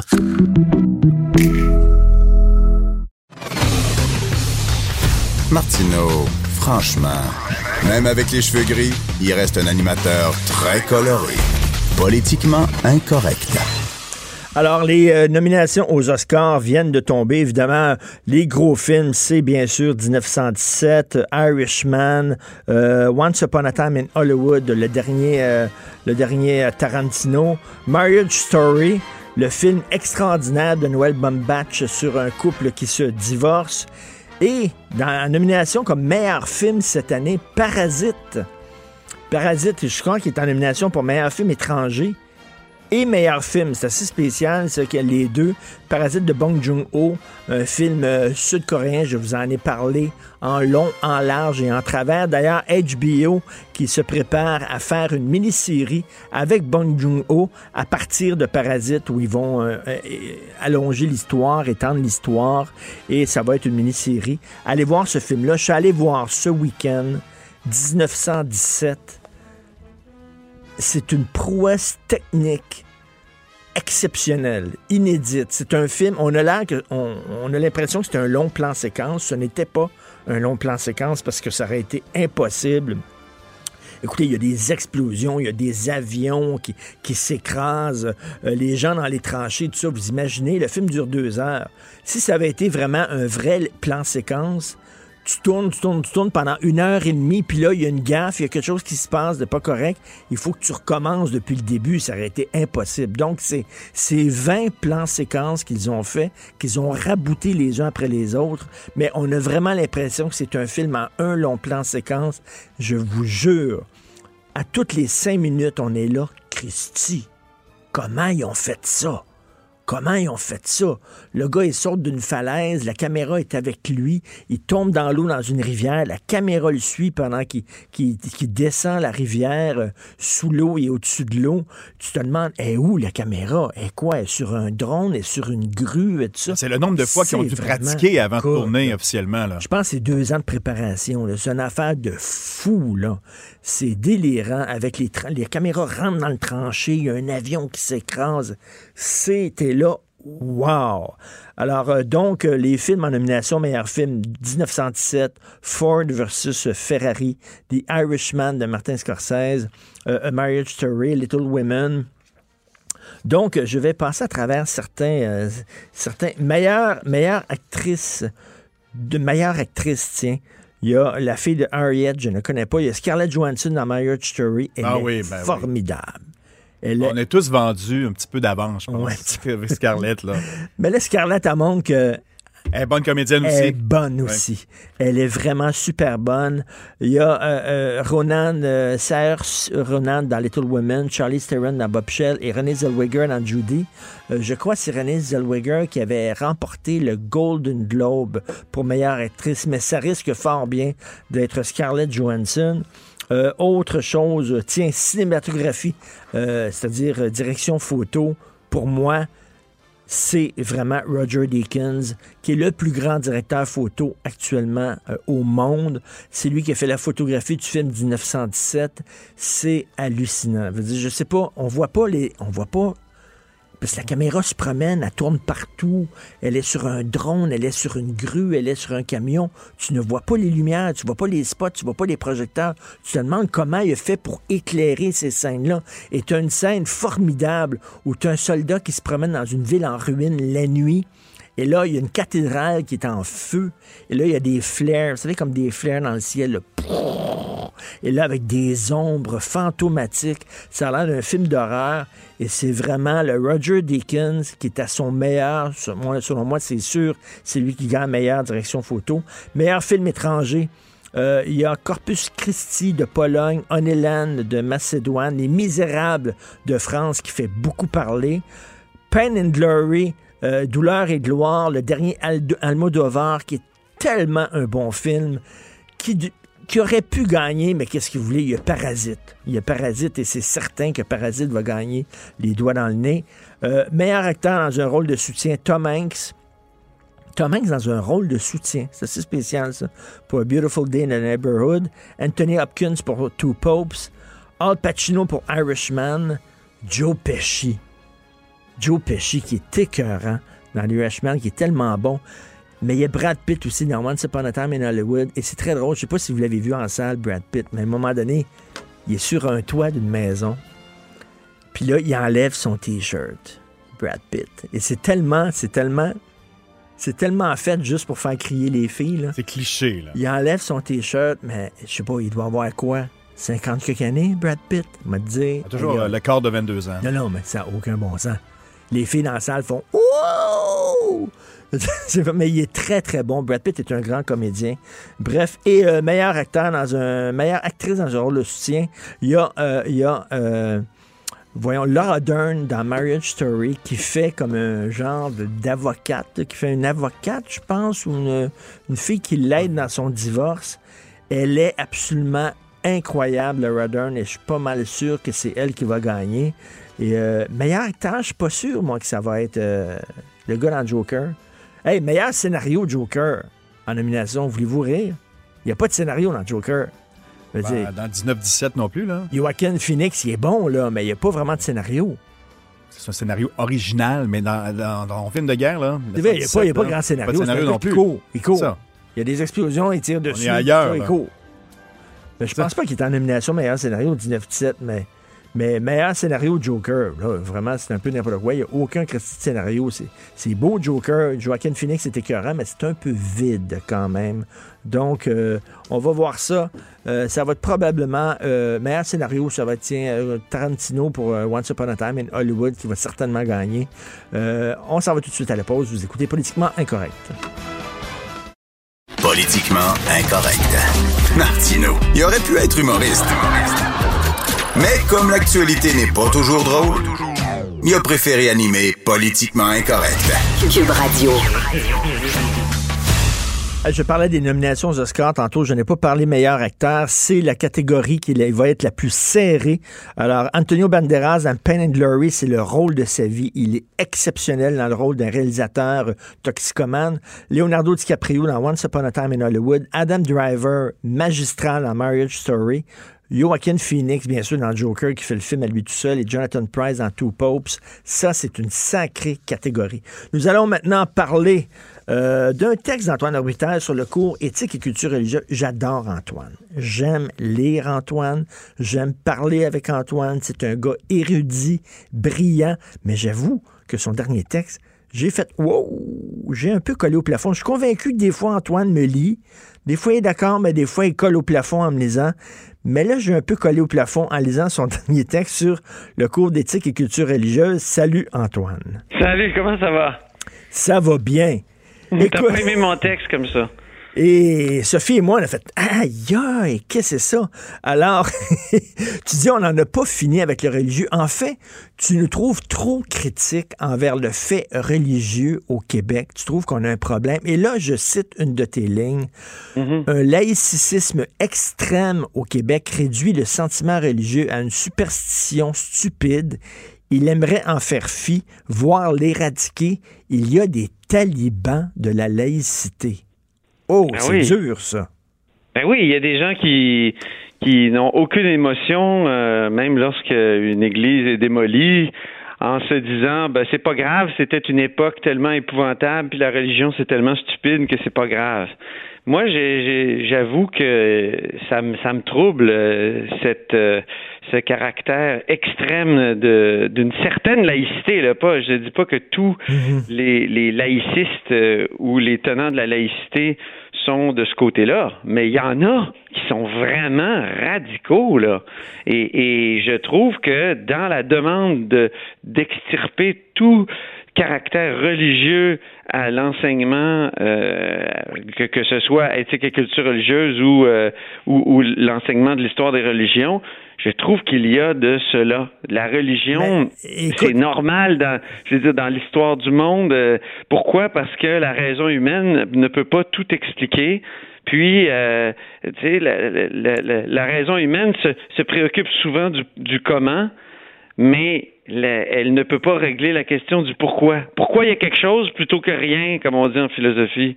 Pourquoi, tu pourquoi, pourquoi on existe? euh, alors la religion, euh, c'est des réponses. Non, mais, mais- à ces non, non, mais grandes justement, questions-là. non, non, mais justement, la seule, la seule réponse qu'on peut apporter à ça, c'est je le sais pas. Comment ça, eux autres le savent? C'est pas parce que quelqu'un a un petit chapeau pointu sur la tête ou une grande barbe qu'il le sait. Pourquoi on a tant de difficultés, Ben euh, non, les, la les seule hommes, chose qu'on les sait, hommes de dire je la le seule sais chose pas? qu'on sait, euh, Richard, c'est je sais que je ne sais pas. Ben, c'est tout. Le- non, mais les, les- les- les religions n'ont pas cette humilité-là. Les religions savent.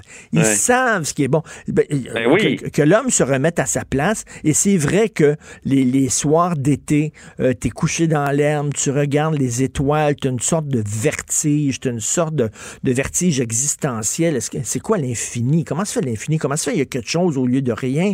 Ben. On est-tu tout seul? Qui nous a créés, etc.? Mais la seule réponse, c'est je le sais pas.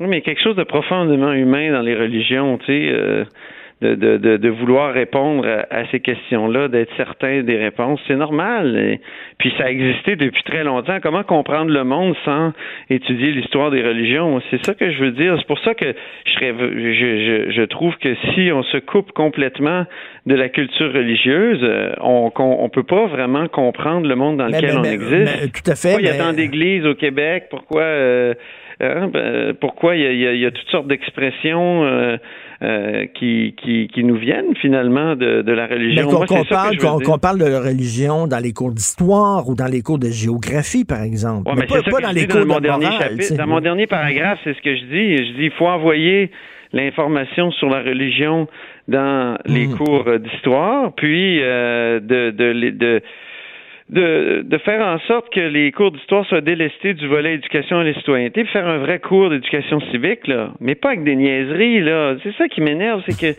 il y a tellement de niaiseries dans ces cours-là que, que ça, ça en est décourageant. On dirait qu'on. Tu sais, la, peur des pédagogues contemporains, c'est l'encyclopédisme. Hein, pour- c'est comme si euh, on devenait tous des génies en herbe. là. On voulait tous transformer nos enfants en génies en herbe, puis euh, que c'était donc épouvantable la transmission des connaissances à cause de ça.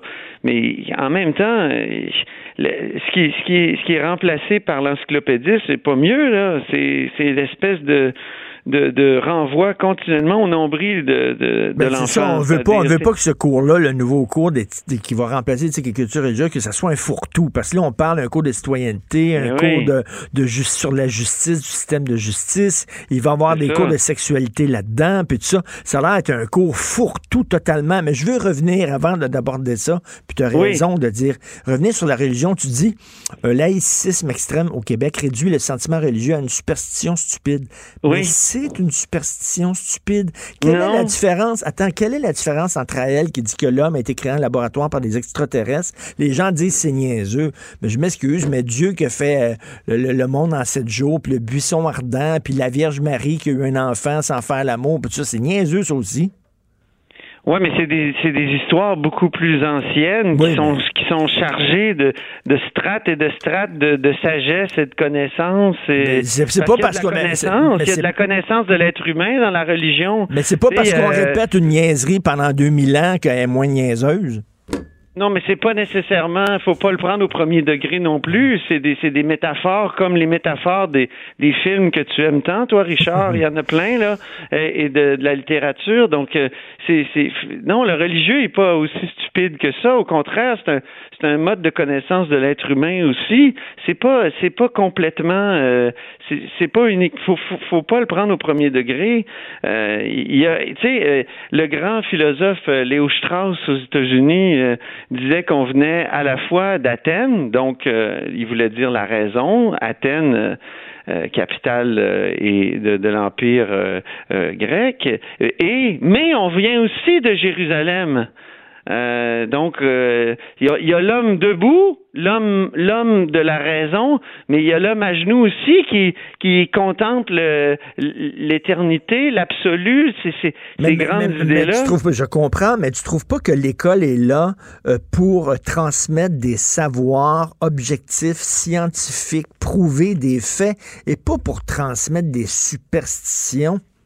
Ben oui, bien sûr, mais mais mais elle est là aussi l'école pour transmettre la culture, pour montrer le monde tel qu'il existe aujourd'hui. Or, le monde a été euh, beaucoup fait et constitué par des religions. Comment comprendre l'histoire du Québec sans euh, avoir un minimum de culture religieuse? Moi, je, je tu tu regardes la devanture du Parlement, là, on dit, c'est, je me souviens, mais il y a, plein de récollets, de, je, je sais pas, de religieux là, dans la devanture du Parlement. Pourquoi? Parce que notre histoire vient de là. Puis quand ils ont fait la devanture du Parlement, il paraît qu'il y a eu même des luttes entre les, les différentes congrégations. Mais c'est ça que j'ai. Moi, je, je, veux dire, je suis pas quelqu'un de, de, de religieux moi-même, mais j'ai comme un respect. euh, pour euh, quand même le, le sentiment religieux et l'expérience religieuse, l'expérience religieuse qui vient de qui qui qui, qui est quelque chose. sais, J'aime bien la phrase de de, de Émile Cioran qui dit euh, s'il y a quelqu'un qui doit tout à Bach, c'est bien Dieu. L'idée, de Dieu, l'idée d'absolu, nous amène à des grandes choses. Oui, aussi, oui, oui, des- mais oui, à des grands sacrifices. C'est terrible. là. Les gens sont prêts à tuer pour la, cette, ces, vé- ces vérités-là. L'art sacré, les, les grandes messes, Bach, ça. les cathédrales, etc. Et moi, je le dis tout le temps, je suis pas croyant, mais je suis de culture judéo-chrétienne. Je suis Ben oui. de culture catholique. Ça me fascinait. Sauf que le problème, et ça, tu, tu, tu étais d'accord là-dessus, parce que ton titre, c'est euh, ECR n'a pas tenu sa promesse. C'est que le problème, c'est que on n'encourageait pas les jeunes à porter un regard critique sur la religion. Absolument. On, on les, on les encourageait à gober tout ce que la religion disait. Et la oui, mo- bien la mo- sûr, la mais moindre il faut pas juste, Oui. il faut pas juste euh, que ce soit critique non plus. Il faut que ce soit euh, une, une information euh, qui est en partie faite faite de respect pour pour cette euh, il y, a, il y a des gens qui sont dépassés au nom de, de la religion au nom de tu sais je, je le dis dans mon texte aussi les hommes et les femmes d'église au Québec là ils, ils ont, ils ont tenu à bout de bras l'éducation et la santé. C'était euh, parce qu'ils étaient animés d'une espèce de, de, de vision du, du monde, de l'être humain, euh, qui peut ressembler euh, et qui, qui est à la base aussi de, de, de nos chartes des droits et tout ça. Ces idées-là viennent de là. Donc, mais, euh, mais il y a quelque chose de très inquiétant, de dangereux avec la religion. Puis on le voit là, actuellement. là, C'est quasiment le retour des guerres de religion. Euh, regarde Ben oui. comment les chrétiens sont, sont massacrés dans, dans- en Orient, dans les pays musulmans. Donc, il faut aussi montrer les deux côtés, ce qu'on ne faisait pas.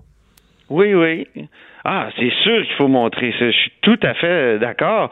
Mais ça, ça prend des, des professeurs qui sont des gens cultivés. Or, euh, je suis désolé, là, puis même les professeurs eux-mêmes le disent, c'est, c'est quasiment inhumain, comme pas, non, surhumain de, de vouloir enseigner ces cours-là. Tu as vu les compétences?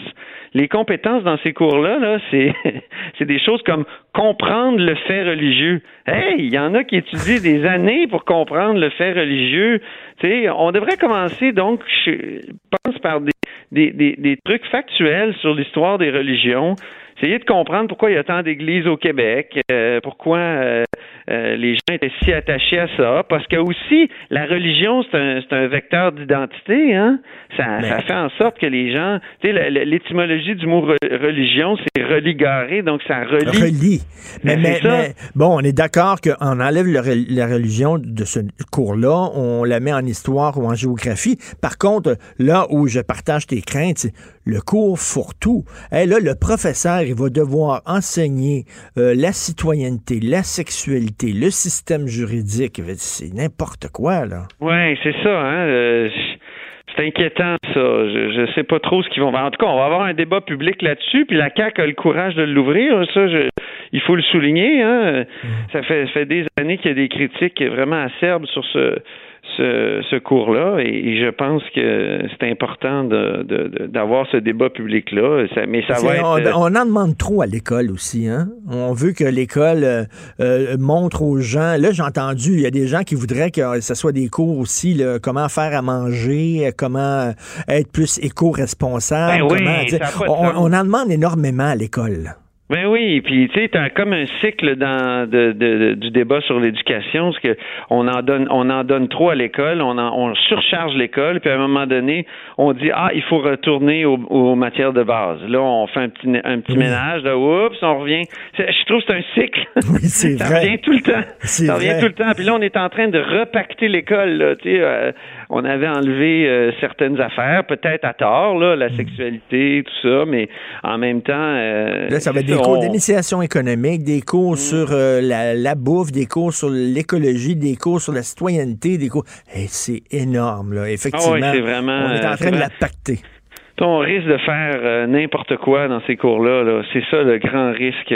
c'est euh, même que tu sais, j'ai vu- tu sais, culture euh, religieuse, là, il y a des niaiseries qui se font là-dedans, ça n'a pas de bon sens, là, tu sais. Oui. euh. Puis en éthique aussi, tu sais, c'est une bonne idée de- de- d'avoir une réflexion sur l'éthique, de faire en sorte que les jeunes se questionnent, mais ils font des niaiseries, tu sais. Moi, dans, dans mon dans mon texte, dans mon petit texte, là, je je rappelle que mes enfants, à un moment donné, avaient un travail à faire. Euh, Un de mes enfants avait un travail à faire, c'était faire le blason de ses valeurs. Qu'est-ce que ça veut dire? Maudit niaisage. il sait-tu, là? Il a, il a 12 ans, il a 13 ans, il a 14 il sait-tu c'est quoi ses valeurs? Il- Commençons par lui apprendre comment la société fonctionne. Ben oui. Quelles sont les valeurs, mettons, qui sont dans, dans notre Constitution Constitution, dans nos chartes des droits, c'est quelles sont les, les valeurs de base de, de notre société? Euh, mettons des grands textes de, de, ça peut être des grands textes de, de religieux. Je sais pas, le père l'évêque qui a fait la Révolution tranquille, là, ce serait peut-être intéressant de lire un texte sur euh, la liberté euh, de, de lui. Tu sais, passer par des grandes œuvres, pas tout le temps renvoyer l'enfant son nombril. Il sait pas. Mais le blason des valeurs. Ben oui, c'est étonnant. J'ai 58 ans, puis je pourrais pas te dessiner le blason de mes valeurs. Merci Antoine, c'était le fun de te parler. Donc, ton Toujours texte s'intitule ECR n'a pas tenu sa promesse. Peut-être qu'il y a certaines phrases qui vont euh, vous faire whoop, sursauter, mais c'est le rôle des chroniqueurs de faire sursauter les gens aussi et de susciter des discussions. Merci beaucoup, Antoine. Salut, On Richard. t'écoute bien sûr plus tard. Merci, Ben. Martino. Un Martino par jour éloigne le médecin pour toujours. Vous écoutez Politiquement incorrect. Allez-vous faire le janvier sec? Êtes-vous en train de faire le janvier sec? Avant, c'était le mois de février hein, qu'on faisait le, défi pas d'alcool au mois de février. Je sais pas si c'est parce qu'ils ont décidé de, raccourcir, de raccourcir, euh, de, de, de l'allonger. C'était trop court février. On va mettre ça en, en janvier. En tout cas, on va en parler un peu plus tard avec euh, Patrick Désy. Là, on a l'essayiste et journaliste Jérôme Blanchet-Gravel comme à tous les lundis. Salut Jérôme. Salut Charles. Salut. Écoute, bien sûr, euh, il faut parler de cette athlète olympique euh, iranienne qui a décidé de, lever les feutres et de se réfugier aux Pays-Bas. Euh, c'est une leçon pour toutes nos féministes qui, elles, font l'apologie du voile. Ben oui, c'est- un des paradoxes, des grands paradoxes de l'époque actuelle. On dirait que la gauche québécoise soutient systématiquement l'extrême droite euh, dans les pays euh, du Maghreb et du Moyen-Orient. Et là, on l'a vu avec euh, le conflit euh, entre les États-Unis et l'Iran. D'ailleurs, il y a une, il y a une espèce de, de presque de mouvement en soutien là, au régime iranien qui s'est comme un peu manifesté euh, euh, de manière très informelle là, sur les réseaux sociaux. Je- euh, ça m'a surpris. J'ai vu coudonc, il y a des gens qui prennent pour l'Iran au Québec. Euh, que quand je dis l'Iran, j'entends le régime iranien parce qu'on va en parler. Euh, L'Iran, euh, c'est pas le régime. Euh, Le régime, c'est pas les Iraniens. Euh, c'est c'est deux choses. Euh, et l'exemple de cet athlète-là euh, en témoigne. Là. Euh, mais mais c'est toujours étonnant de voir cette gauche québécoise-là qui est comme incapable de reconnaître finalement euh, c'est qui euh, son interlocutrice, non au Maghreb, puis- au Moyen-Orient, puis justement, ce sont euh, ce sont les dissidents qui s'opposent au régime islamique. Ben oui, mais c'est- c'est c'est pas, c'est pas de la gauche comme Méni, là. Mais c'est c'est drôle, ça, parce que, écoute, ils sont comme face à leurs contradictions, par leur absurdité. Ils détestent tellement Donald Trump que là, ils, sont, ils se sentent obligés de défendre le régime des mollahs en Iran. Oui, on, on, l'a- on l'a vu. Dire, euh, ça, se ma- ça, ça- ça se manifeste de manière très subtile, comme je te dis. Euh, J'ai pas vu d'éditorial genre euh, nous supportons le régime iranien. Là, Euh, c'est plus subtil que ça. Tu t'en sais quelque chose, Richard. Là. Euh, donc, faut toujours lire un peu entre les lignes euh, ce qui est dit sur les réseaux sociaux. Euh, mais oui, par anti-américanisme primaire, euh, il y a des gens qui en sont venus effectivement, et aux États-Unis aussi d'ailleurs, à défendre le régime iranien, qui n'est pas l'Iran. Euh, L'Iran, euh, c'est un peu comme la Turquie. Hein. Il y a une société civile extrêmement forte. C'est un très grand pays. Euh, c'est un pays qui est populeux. Euh, c'est un pays de culture, l'Iran. Euh, une culture bimillénaire. Là. On, on le sait, c'est l'ancienne Perse et tout ça. Euh, donc, euh, et quand on voit les photos, hein, tu as déjà vu euh, sur, euh, ces photos-là sur les réseaux sociaux, que ce soit en Afghanistan, en Iran, euh, en Turquie, euh, en Turquie c'est encore moins pire, mais les photos, comment les femmes s'habillaient, Richard, avant l'avènement, Ben oui. la venue, l'installation des régimes islamistes. Je veux dire, c'était, ils connaissaient eux, aussi une sorte de mai 68, là, en quelque sorte, avant l'installation de tous ces régimes-là euh, islamistes partout dans le monde arabe. là. En Tunisie, tu te rappelles du vidéo Nasser où quand Nasser se moquait euh, finalement des islamistes qui voulaient voiler euh, leurs femmes, puis il disait euh, j'ai de la misère à faire porter le voile à ma propre fille. Imaginez s'il fallait le faire porter à toute la société, à toutes les femmes égyptiennes. Hein, donc, on se moquait du voile à l'époque. Euh, Tunis était une capitale euh, presque cosmopolite. Donc, euh, enfin, tout ça pour dire que non, la gauche n'est pas capable de reconnaître Ben vraiment non. son interlocutrice, sa sœur, le quoi, idéologique. Et c'est vraiment, c'est vraiment paradoxal parce que je veux dire, euh, éviter Québec solidaire en Iran, ils vont aller s'asseoir avec qui ces gens-là? Avec la vraie gauche, la gauche dissidente qui s'oppose au régime ou avec euh, les mollahs pour dire on est contre les États-Unis? Non, mais euh, tu sais. euh, Non, non, c'est complètement fou. Et là, il y, a- des- il y a des militants des droits de la personne iranien, euh, des hommes et des femmes qui osent dire, euh, qui se filment en vidéo. J'ai mis une vidéo sur ma page Facebook d'une femme qui dit merci Donald Trump, merci d'avoir tué ce oui. salaud qui est un criminel de guerre, qui est un terrori- terroriste, Soleimani, qui a tué 1600 personnes iraniennes, là, euh, des jeunes qui manifestaient contre le régime, a dit, vous avez eu le courage que les autres chefs d'État n'ont pas eu. Et ça, pour la gauche, de quelqu'un qui dit merci à Donald Trump, c'est inacceptable pour eux autres. là. Oui, non, c'est ça. C'est euh, c'est le diable, quoi, Donald Trump. C'est rien d'autre que ça. là. Mais euh, mais non, euh, le régime est euh, communiste craque de partout. Là. Je veux dire, c'est c'est fissuré. C'est le régime iranien est fissuré d'un bout à l'autre. Et euh, et c'est ça. La jeunesse en particulier n'attend que le renversement euh, de ce régime-là. Et, et ça m'étonne même que les gens le je veux dire qu'il faut même le, le soulever. Euh, Ça, ça me paraît tellement évident que la diaspora iranienne, c'est clair que, je veux dire, euh, les gens qui se sont exilés, les Iraniens, la plupart fuyaient le régime. Là, je veux dire, euh, ils sont pas venus s'installer ici juste pour faire plus d'argent Ben et améliorer leur sort. Il y a une partie évidemment qui est liée à ça, mais mais c'est clair, la diaspora iranienne est très hostile euh, dans son ensemble au régime iranien. Comme, Et, comme la diaspora cubaine, et- comme la diaspora cubaine était très hostile à, à Fidel Castro. Ah ben justement, c'est ça, c'est l'exemple justement euh, où je voulais en venir. C'est- c'est- on confond toujours euh, ben, souvent les régimes avec les personnes, euh, les régimes avec les citoyens, mais c'est ça à Cuba, pareil. Là, Euh, je veux dire, euh, Cuba c'est un autre régime qui est fissuré de partout. C'est clair que aujourd'hui, d'après moi, il n'y a même pas une majorité de Cubains qui appuient le régime communiste. Les Cubains crèvent de faim. La Havane, c'est la prostitution bar en bar, c'est épouvantable. Je veux dire, on parle de, il y a une fille sur deux qui se prostitue à La Havane aujourd'hui, à peu près là, selon les statistiques, tout ça. Donc euh, les Cubains, c'est pas le régime euh, de, de euh, communiste, celui hérité de Fidel Castro. L'Iran, euh, c'est pas le régime communiste. Et on peut multiplier les exemples. Évidemment, est-ce que la Corée du Nord, c'est Kim Jong-un? Non plus, là. Tu sais. Donc, faut pas confondre les citoyens avec leur, avec le- les régimes dictatoriaux, tout ça. Et je pense que dans le cas de l'Iran, mais dans l'Iran, c'est même un cas particulièrement fort. Là. Je pense que vraiment, c'est un, un régime qui vient à échéance, pas mal. Est-ce que tu penses justement que Trudeau et le Canada devraient prendre parti pour le peuple iranien et encourager le peuple iranien à, à- à- à se débarrasser de son régime? D'appuyer le Ben, peuple? ce serait, ce serait assez cohérent. Après, bon, je ne sais pas les répercussions. Il y a eu un jeu d'alliance là-dedans, puis euh, on- il y, a- il y a un bloc de l'Est quand même. là. Euh, donc, euh, je ne sais pas à quel point c'est prudent de faire ça. En même temps, ce serait courageux et ce serait cohérent. Si Justin Trudeau euh, défend vraiment les droits de la personne, euh, c'est clair que... Et c'est- on, on y revient, Richard, c'est ça le paradoxe. Donc, tu défends les droits de la personne, mais ah, tout d'un coup, ah oui, mais ça, c'est... là, on encourage l'islamophobie. Euh, ben non, mais je veux dire, si t'es pour les droits de la personne, si t'es pour les chartes, la charte des droits et libertés, tu peux pas être pour le régime islamiste de l'Iran, tu sais, je veux dire. donc, oui, ce serait cohérent en- avec les grandes valeurs canadiennes.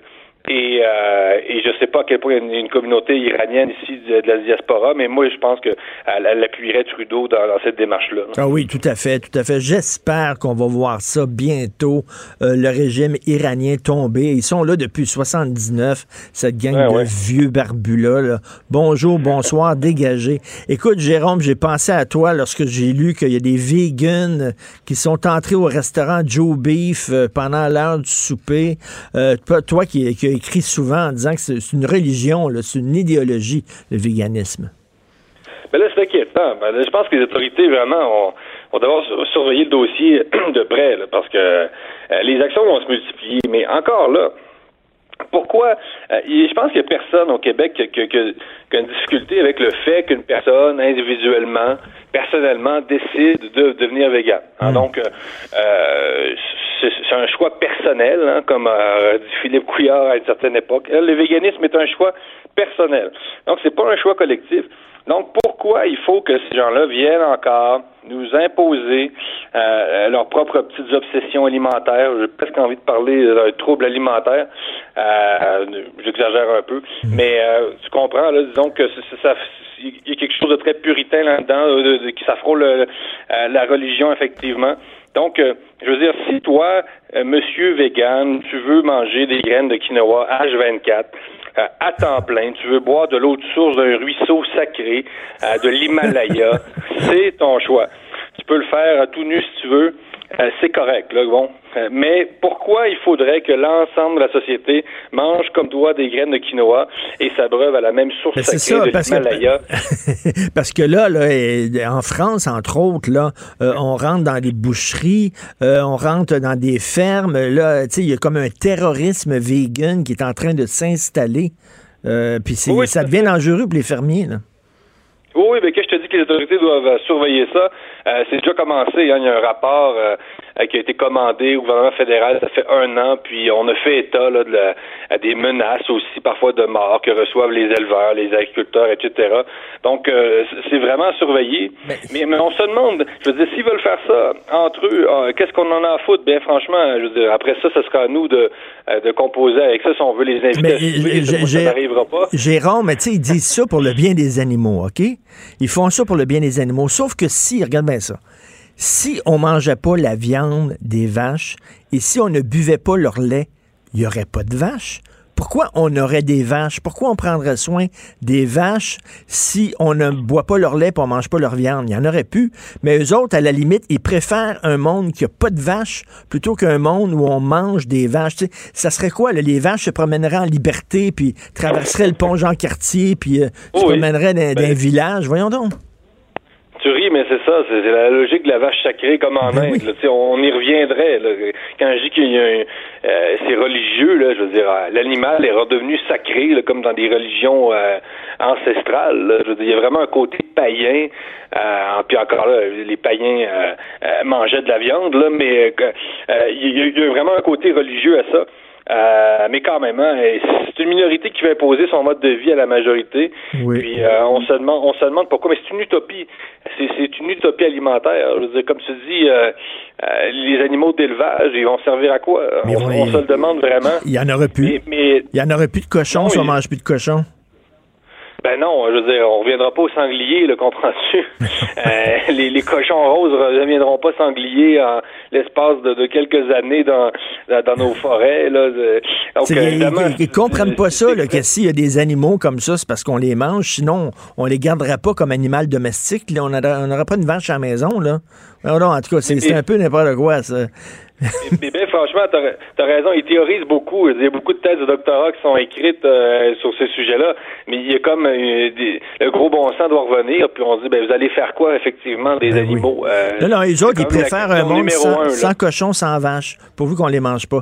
Merci, Jérôme Blanchet, Gravel, puis euh, mange, euh, mange justement, mange de la bonne viande, puis bois du bon vin cette semaine. Salut. Un véritable péché. Salut. Salut. Politiquement incorrect. Joignez-vous à la discussion. Appelez ou textez 187 Cube Radio. 1877 827 2346. Avant le mois sans alcool, c'est février, j'imagine qu'on trouvait ça trop court. Ils ont pris un mois long, là, histoire qu'on souffre vraiment encore trois jours de plus. Donc, c'est maintenant euh, janvier sec. Et là, Patrick Désy, chroniqueur de vin au Journal de Montréal, Journal de Québec, puis qui collabore ici au balado Méchant Raisin, ici à Cube Radio. Puis écoutez ça, parce que c'est vraiment très le fun. La façon dont il parle du vin, c'est pas snobinard, pas en tout, c'est tripant, puis ça donne des bonnes suggestions. Patrick a écrit un texte, puis j'ai trouvé ça jouissif, extraordinaire. Et il dit pourquoi se priver du vin. Et là, il écrit... euh, se priver d'une des plus belles choses au monde, le vin, juste l'idée d'y penser me rend infiniment triste. Maudit que je suis d'accord avec lui. Salut, Patrick. Salut, Richard. Pourquoi? Hey, moi, je me dis tout le temps, on peut sortir d'ici, se faire frapper puis mourir. Ouais, ouais. Ça veut dire la dernière journée de ta vie, luck. la dernière journée de ta vie, tu n'auras pas bu de vin. Ça, ça serait triste en maudit. Et ça, là. ça ferait un enterrement triste aussi. en tout cas. Qu'est-ce que t'en penses de ça? Mais euh, c'est, écoute, le, ça m'a encore interpellé parce que justement, c'est un de mes meilleurs amis. Je l'appelle, je, dis- je le texte. On s'est pas vu pendant les fêtes. Je dis, qu'est-ce que tu fais? On vient super à la maison. Il se dit, puis il me répond pas. Je vois que ça gosse sa nièce. Puis là, finalement, il me dit, on va-tu faire du ski de fond? Il dit, je fais mon janvier sec, puis j'y tiens. J'ai dit, Caroline, et- et ça vient Mais me quoi, chercher. mais il n'est pas capable d'aller chez quelqu'un Ben, qui euh, boit du en, vin? en fait, j'imagine que oui. Mais il sait que, bon, on va ouvrir du bon vin, fait que euh, ça va, ça va étordre un peu le cœur, puis il sait que moi, je vais pas respecter trop, trop ça, parce que, comme je disais... Toi, tu vas le gosser. Ben, Tu vas je vais le pourquoi gosser, je vais dire, je vais, je vais ouvrir du bon vin, c'est sûr, pour le faire plier. Mais non, mais ultimement, tu sais, c'est, je me, je me dis, euh, pourquoi, pourquoi arrêter pendant un mois euh, quelque chose que on pourrait faire de façon tout à fait, euh, disons, euh, équilibrée, euh, raisonnée? Tu Mm. peux ne pas prendre. Puis, puis moi, tu sais, je l'essaye, je le fais. En fait, quand à, à chaque à chaque fin de après les fêtes, là, on, c'est vrai que janvier c'est plus facile d'arrêter d'un, d'un coup. Là, tu te dis bon, euh, j'ai fait des excès pendant euh, Ben oui. deux semaines, mais tu sais, je me dis pourquoi. Moi, j'ai décidé de faire plutôt euh, la semaine, lundi, mardi, mercredi, jeudi, jusqu'au vendredi soir. Je prends mon premier verre de vin le vendredi soir avec ma blonde, tranquille, on s'ouvre des bulles. Puis le samedi, une petite bouteille en cuisinant. Peut-être un peu le dimanche qui va rester, mais tu sais, déjà là, puis après ça, tu recommences. Je trouve, je trouve que c'est plus raisonnable que de dire j'arrête tout. Parce que, là, parce que, puis là, tu recommences au complet euh, le, le- quand, quand tu as fini ton mois. Les gens passent souvent d'un extrême à l'autre. Je parlais à Alexandre Ouais. Dubé ici, là, qui va venir tantôt, et il, dit une de ses amies là, a décidé de faire le janvier sec. La, la veille, elle s'est saoulée la gueule totalement. Et après ça, le 1er février, elle va prendre une méchante brosse. Tu sais, c'est- quoi l'idée? C'est- Puis, puis c'est là que je trouve que le notre rapport à l'alcool est un peu dysfonctionnel. Je veux dire, on devrait pouvoir. Puis puis il y a toute cette espèce de courant-là aussi d'absente. euh, de, de, tu sais, faut, faut pas boire complètement. là. C'est à sec. Là. Le moins là, tu bois, le mieux c'est. là. Tout d'un coup, c'est rendu comme. Il y a du sucre là-dedans aussi. Ça, c'est l'autre affaire qu'on véhicule beaucoup. Là. Il y a beaucoup, beaucoup de sucre. Puis en fait, ce qui se passe souvent, c'est que quand t'arrêtes de, quand t'arrêtes de boire, mais tu compenses. Hein? Fait que là, tu vas te lancer dans un biscuit, dans le dessert, en veux-tu, en voilà. Puis finalement, tu penses que tu vas faire du bien à ton foie, tu vas faire du bien, par exemple, à ton corps. Puis c'est pas, c'est loin d'être gagné. Hein? Tu, si tu fais pas un peu le minimum d'exercice physique, juste d'arrêter de boire, fais pas en sorte que tu vas perdre du poids. Mais je euh, pense que c'est un exercice que les gens disent est-ce que je suis dépendant de l'alcool? Je suis capable de me passer de l'alcool? C'est un défi que tu te fais parce que des fois, tu sais, on est tout le temps en train de, de C'est boire. vrai, c'est vrai. C'est euh, une drogue un peu comme, disons... C'est une drogue légale, mais dès qu'il y a du monde, les 5 à 7, puis tout ça. Ben ouais, donc. C'est vrai, c'est vrai. on a même inventé les, les, les mimosas pour se donner une justification de boire, Boire le matin. le matin, ouais. De boire de l'alcool le matin, là. Fait qu'à un moment donné, tu te dis, OK, là, j'ai-tu un problème ou tout ça? Je vais essayer de voir si je suis capable de me passer de l'alcool pendant un mois. Puis je pense, puis ça c'est quand même légitime de se poser cette question-là parce qu'il y a peut-être des gens qui justement ils s'en rendent pas compte puis ils se disent bon, on va essayer. Sauf que ce que j'aime pas moi c'est quand tu fais, euh, tu sais chasser le, naturel il revient au galop là comme tu disais tout à l'heure. D'un coup tu reviens puis le, le- reprends ça à la brosse puis tu reprends tes mauvaises habitudes puis finalement tout ce que tu as fait, tu sais c'était peut-être pas vraiment, il y, avait pas vraiment de justification. Fait que si vraiment tu as un problème, ben tu sais il y a des il y a des organismes qui sont là, il y a Alcoolique Anonyme, il y a la Fondation Jean Lapointe, je euh, tu sais, tu, il y a- il y a- tu peux te poser des questions si tu as un problème d'alcool, puis là, là, ça devient un peu plus Mais problématique. c'est quoi avoir un problème d'alcool? Mais ça aussi, ça, c'est une C'est autre- quoi? Tu sais, mettons, moi, là, je- je- bon, je travaille, je finis ma journée, je fais les têtes enflées de 5 à 6. OK, je rentre chez moi, là, puis là, bon, ben, tu prends un apéro pour relaxer, là, puis euh, après ça, bon, tu tu, tu fais de, déjà- tu fais de la bouffe. Ben là, tu prends un verre de vin en faisant la bouffe, puis là, en mangeant, tu prends du vin, tu sais, c'est comme, a- c'est-tu trop, c'est-tu pas trop? Toi, c'est, tu tu dis-tu euh, pas plus que deux verres, pas plus que trois verres? Ben, c'est ça. Il y, a- il y a des gens qui sont pas capables d'arrêter. Il y en a qui prennent un verre puis il faut qu'ils finissent la bouteille. Moi, j'ai j'ai pas de misère à prendre un verre, deux verres, un en cuisinant, un en soupant peut-être. Puis je suis même, moi, je suis un amateur de Porto. J'aime ça les petits sucrés. Je vais prendre un petit verre de sucré au lieu de prendre un gros morceau de gâteau. Ça va être ça mon dessert. Puis je vais finir avec ça. Puis après ça, je vais m'en aller. Je vais me prendre une petite tisane pour finir le- le- le- la soirée. Puis je suis bien. Donc après, tu sais, c'est- c'est sûr que ça devient un problème si t'es pas capable de prendre juste un verre quand tu ouvres la bouteille, deux verres. Si tu es obligé de la finir, pose-toi des questions peut-être. Là, Mm, là peut-être que c'est à ce moment-là que... C'est facile parce que c'est tout le temps là. Oui, mais C'est puis, on l'encourage aussi. Hein? euh, le- le- la le- SDQC, on l'encourage pas trop le pote, mais la, la SAQ, je peux te dire que... Encourage. Dans les films, là... euh, partout ces sites web en vue de ça. Dans les films, ouais. Quand t'es triste, on va boire pour oublier. Quand t'es content, du boire pour ben célébrer. Ouais, ouais. T'es tout le temps, c'est toujours là, là. Et, euh, Fait que c'est sûr que c'est pas facile. Un- un- je pense que le, le January sec, le, le Dry January, là, puis le, le défi 28 jours, parce que ça recommence, hein, il y a le, le 28 jours. Ça, c'est aussi lancé par la, Fondation deux, Jean Lapointe. Oui, il y en a deux, en fait. Donc, euh, si tu veux y aller, tu, tu peux faire janvier-février sans boire une goutte d'alcool, il n'y a pas de problème. J'ai j'ai un médecin qui, euh, mon médecin me dit une journée on, une journée off. C'est ça qu'il préconise. Une journée, tu prends de l'alcool, puis le lendemain, t'en prends Parce pas. que c'est vrai que ça c'est bénéfique pour le foie, c'est bénéfique pour. euh, tu prends pas. Essaye-les, tu vas voir. Tu, habituellement, tu dors mieux si tu n'as pas pris d'alcool. Ben oui. Même si tu as pris deux ou trois verres, tu vas te réveiller. Habituellement, tu vas te réveiller vers 3 heures du matin. Ben non, ben non, Tu as c'est du mal à ben oui, l'alcool, c'est que tu ouais. te réveilles dans la nuit. Ouais, ouais, Parce ouais, que ouais. ton, ton corps est comme en manque, ou je sais Exactement. pas trop quoi, puis là, tu te réveilles dans la nuit, c'est sûr. Fait que c'est sûr qu'il y a des bons côtés, mais en même temps, comme je dis, ménagez la chèvre et le chou. Soyez équilibré dans ce que vous faites. Puis, s'il vous plaît, le, le vin, c'est tellement agréable, tellement le moins, fun. moins boire, mieux boire. Ben, buvez Tu sais, moins, quoi, buvez mieux. François Legault qui disait pour l'immigration, là, moins en recevoir pour mieux les intégrer. Bon, ben c'est ça. Moins boire, mais mieux boire avec du meilleur vin. Exactement. C'est comme ça je signe mes chroniques. Buvez moins, buvez mieux. Puis c'est- c'est- c'est- c'est- en, en écoutant ton, ton balado, euh, c'est- c'est c'est exactement ça d'avoir, parce que sinon, euh, du petit vin comme ça de tous les jours, mais régulièrement. Ben, c'est. Puis souvent, c'est ces petits vins-là, on va s'en. Je, je veux pas euh, déborder là-dessus, mais souvent, les petits vins, tu sais, c'est- c'est full euh, de produits chimiques, puis etc., en vue de ça, en là. Fait que. Qu'est-ce qui est pire pour le, pour le poids? Puis c'est vrai que le vin blanc est plus dommageable parce qu'il est plus sucré, puis tout ça? Ah non, non, ça, c'est pas vrai. Ça, c'est, c'est- c'est- en fait, faux, ça? ce qu'on dit, c'est co- complètement faux. Ce qu'on dit souvent, en fait, qu'il y a un côté un peu antioxydant dans les tanins du vin rouge, donc ça aide, ça serait peut-être un peu mieux pour le cœur, mais sinon, pour le vin blanc, euh, c'est souvent que les vins blancs sont tendance à avoir un petit peu plus de sucre, donc un petit peu plus calorique, mais ça, c'est... euh, il puis ça, c'est, je te dirais, il y a peut-être 5-10 ans, parce que la, norme est revenue où de plus en plus les vins blancs qu'on, consomme ou qui sont vendus à la SAQ sont secs, donc... Bref, euh, c'est pas... euh, c'est, pas vrai, des, un peu de la Il y a foutaise. quelqu'un qui nous écrit euh, Nadine, euh, je préfère boire de façon équilibrée que de juste arrêter une fois par année. Je bois euh, une, une ou deux consommations par jour et deux, trois fois par semaine. J'ai arrêté quatre ans quand j'ai eu mes enfants et j'ai pas viré folle avec ça. Bon, il faut être conséquent, mais tu sais, c'est certain de, de passer d'un extrême à l'autre. Ça, ça Non, mais c'est des extrêmes, c'est pas bien. C'est pas bon. C'est vraiment- euh, allez-y, allez-y mollo, allez-y équilibré. Puis, euh, tu sais aussi, euh, coupez-vous pas non plus. Moi, euh, j'ai hâte que janvier finisse puis que j'aille souper avec mon chum. OK, toi, t'es le genre là, qui, qui gosse. C'est parce que t'es le genre, mais pourquoi tu, mais pourquoi tu bois rien que de l'eau? Ça, ça t'énerve, toi, quelqu'un non, qui va pas- oh, a- absolument pas. Mais je sais que lui, il va rusher, par contre. Mais, c'est sûr, c'est difficile, ces gens-là. Là. Ils vont sans cassette, puis tout, ça, puis tout le monde dit pourquoi tu bois pas, pourquoi tu bois Ben pas? non, Puis ça- ils, sont toujours obligés de se justifier. C'est- ça. La question, comme- c'est pourquoi tu bois, peut-être.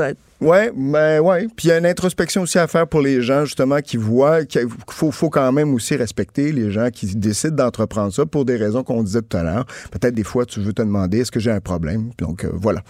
Écoute, si vous voulez euh, justement moins boire et mieux boire, écoutez euh, le, le, le, le balado euh, de Méchant Raisin. Ici. On revient le 23 janvier avec euh, Nadia Fournier, Mathieu Turbide.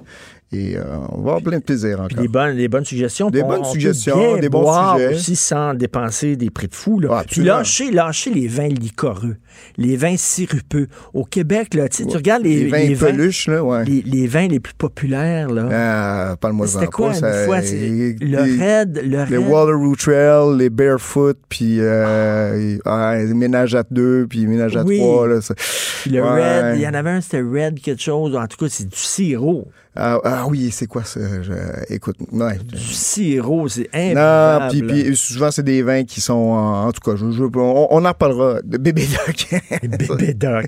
Merci beaucoup, donc, Patrick. plaisir. On va continuer à te lire et à t'écouter. Euh, Alexandre Dubé qui est avec nous, qui remplace Jonathan Trudeau. D'ailleurs, Alexandre, je racontais l'histoire de, de ton ami, là, Mm-hmm. qui se saoule la gueule la dernière journée de décembre, puis qui entre en février, puis se saoule la gueule la première journée de février. Ben, tu sais, je veux pas juger parce que moi, je, je, je- je suis un grand fan de vivre et laisser vivre. Regarde, tu veux participer à ça, fais-le. Oblige-moi pas à le faire si j'en sens pas le besoin non plus. Personnellement, euh, moi, je, je te rejoins beaucoup, moi. Boire moins, mieux boire, j'aime bien, j'aime bien ça. Des, euh, des vins de qualité, découvrir des choses aussi. Mais quand j'avais été témoin de ça, où elle se... Je la nommerai pas parce qu'elle est dans le milieu artistique, mais... Mais tu sais, quand j'avais été témoin de, mettons, son, hein, ça, ça, ça, son gros brunch bien arrosé, puis après ça, on se lance là-dedans, puis après ça, ah, finalement, OK, je vais faire le mois sans alcool. Je sais pas jusqu'à quel point ton bénéfice sur ta santé est plus grand de faire ça comme ça, mais bref. Ben oui, on- se donner un peu la ouais, question, je la enlever question. son, côté, euh, se déculpabiliser, je pense. Ouais, peut-être, mais regarde, je veux pas juger non plus. Mais en ce qui me concerne, moi, ben, c'est ça. J'aime bien, moi, prendre un bon petit verre de vin en soupant. J'ai été soulagé euh, de t'entendre dire que le vin blanc, c'est pas plus nécessairement agressant. Parce que moi, je suis, chaud- moi, je suis un gars de blanc. Moi, je Moi aussi, j'aime mieux du rarement blanc. du, J'aime mieux du blanc, moi moi aussi. Ouais. Je suis, du rendu, rouge. je suis rendu à presque 50-60% de blanc de consommation. Euh, Ah dans oui? Ah dans ma hein? cave, euh, la, la proportion a drastiquement changé. Que tu, tu- tu prends du blanc avec de, de la viande? Oui, en fait, avec de l'agneau, tu peux prendre des vins là, de Santorin, là, des asserticaux là, un peu plus, euh, comment dire, denses, là, avec une bonne acidité. Là, ça, ça peut être super agréable. ça. Il y, a des, il y a des choses à faire avec le veau aussi, ça se fait bien. J'entre à 5 heures. J'entre à 5 heures. On va se faire un Moi, 5 c'est j'attends, j'attends, j'attends 5 heures. Mais vraiment, à 5 heures, là, j'ai, le le doigt. bouchon pas j'ai le loin. petit bouchon dans les mains, là, puis Cinq j'attends heures le une. 5, 4, 3, 2, 1. En vacances, j'ai triché un peu. Moi, j'ai dépensé ça. Ah ouais, en vacances, c'est fait pour ça. Alors, tu me parles de quoi, Alexandre? Bon, parce que Jonathan est pas là aujourd'hui. Euh, Jonathan est chez, chez le dentiste. Il y avait une petite intervention. Alors, Oh. plutôt que là, vous parlez comme ça pendant deux heures à son émission, c'est pour ça que je suis là. Euh, on a un gros menu. On va revenir notamment sur euh, la tempête en fin de semaine. Tout le monde est un petit peu sur le qui-vive. As-tu été affecté par la tempête, toi, Non, du tout, Ou du tout. Ça a bien été. C'était hein? pas si Non. T'étais à Montréal en fin de semaine. Ben ouais, c'est ça. Moi, j'étais à Québec. On y a goûté quand même. On y a Ah vraiment goûté. Oh, et c'était vraiment intense. Des rafales de vent. Je vais vous raconter une anecdote qui m'est arrivée en me rendant notamment euh, à Salut Bonjour en fin de semaine et en repartant du studio. On va parler de tout ça. On fera le bilan sur les pannes avec, avec Sandrine Bouchard, qui est porte-parole d'Hydro-Québec. Et tu sais que c'est, ça a brassé aussi ce matin. euh, Vraiment, les, les éléments se déchaînent. Il y a eu euh, un, un petit tremblement de Ben terre oui, du côté de. Salaberry de Valleyfield. Est-ce que tu sais que Salaberry de Valleyfield, c'est le royaume de Master Bugarici? Ben oui. Est-ce que c'est Master qui est tombé de son lit? Qu'est-ce qui a déclenché ça? Je pense que c'est Master quand il a lu le texte de Denise Bombardier sur les tatouages. Ah, peut-être. Écoute, il m'a écrit en disant C'est quoi cette affaire-là qui est contre les tatouages? Je pense que c'est ça. Oui, il y en a quelques-uns à lui. Il y en Oui, a juste deux trois, euh, deux, trois tatouages très discrets. Alors, on va poser la question à Claire Perry, qui est euh, sismologue à la Commission euh, géologique bon. du Canada. Et bien sûr, l'épisode de The Crown qu'on est en train de vivre devant nous, la couronne. Il y a une rencontre importante aujourd'hui, euh, convoquée par la reine, la famille royale, conseil de famille sur le Megxit. Hein? Le départ euh, du prince Henry et Meghan Il Markle. paraît qu'elle a un sacré caractère. Meghan Hein, Markle? Meghan, Oui, oui, oh, oui, oui, ça a il qu'elle diva un peu. Là. Ça- ah oui, c'est les rumeurs qui courent. Alors, qu'est-ce que, qu'est-ce que la famille royale va faire avec ça? Les deux veulent s'affranchir. OK, parfait. Ben, c'est parfait, mais à quel mais- prix? On va, tu sais, est-ce, que, Ben est-ce, là, que- est-ce qu'ils vont continuer de payer? Ben là, t'es plus, tente plus d'être prince puis princesse, ben c'est correct. Ben oui. Elle, elle va, va vivre ta vie. Là. Oui, mais encaisse plus le chèque, par exemple. Ben non, ben c'est ça. Non, sinon, veulent- sinon, t'as le beurre, l'argent du beurre. Et le cul de la fermière. c'est ça. Exactement. Alors toi, t'es es comme, t'es comme Des, toi, tu fais le- l'aller-retour tout le temps Oui. à Montréal. Ben oui, euh, ben oui, ben Montréal-Québec, ça? Oui, Montréal-Québec. Je, je le fais principalement en train, je te dirais. Euh, surtout le week-end. J'étais bien content le week-end passé. Ah, c'est cool en train. Ouais, vraiment, vraiment. Fait que non, c'est ça. Moi, je suis, je suis, euh, je suis un peu les traces de, de là, à la radio, à la télé. On est, euh, on est ensemble à Salut Bonjour depuis. Eh, depuis vous arrêtez ans. pas, vous lâchez pas, c'est 7 incroyable. sur 7, ça. aussi, ça incite à la modération lorsqu'on prend du vin parce qu'on est tout le temps en le lendemain. c'est un Faut que tu facteur de fasses plus. attention. Oui. Fait- Alexandre, on t'écoute bien sûr avec. Maude ici. Merci beaucoup à Hugo Veilleux à la recherche. Merci beaucoup à Fred de Rio à la console et parfois au micro. On se reparle demain à 8 h. Passez une excellente journée politiquement incorrecte.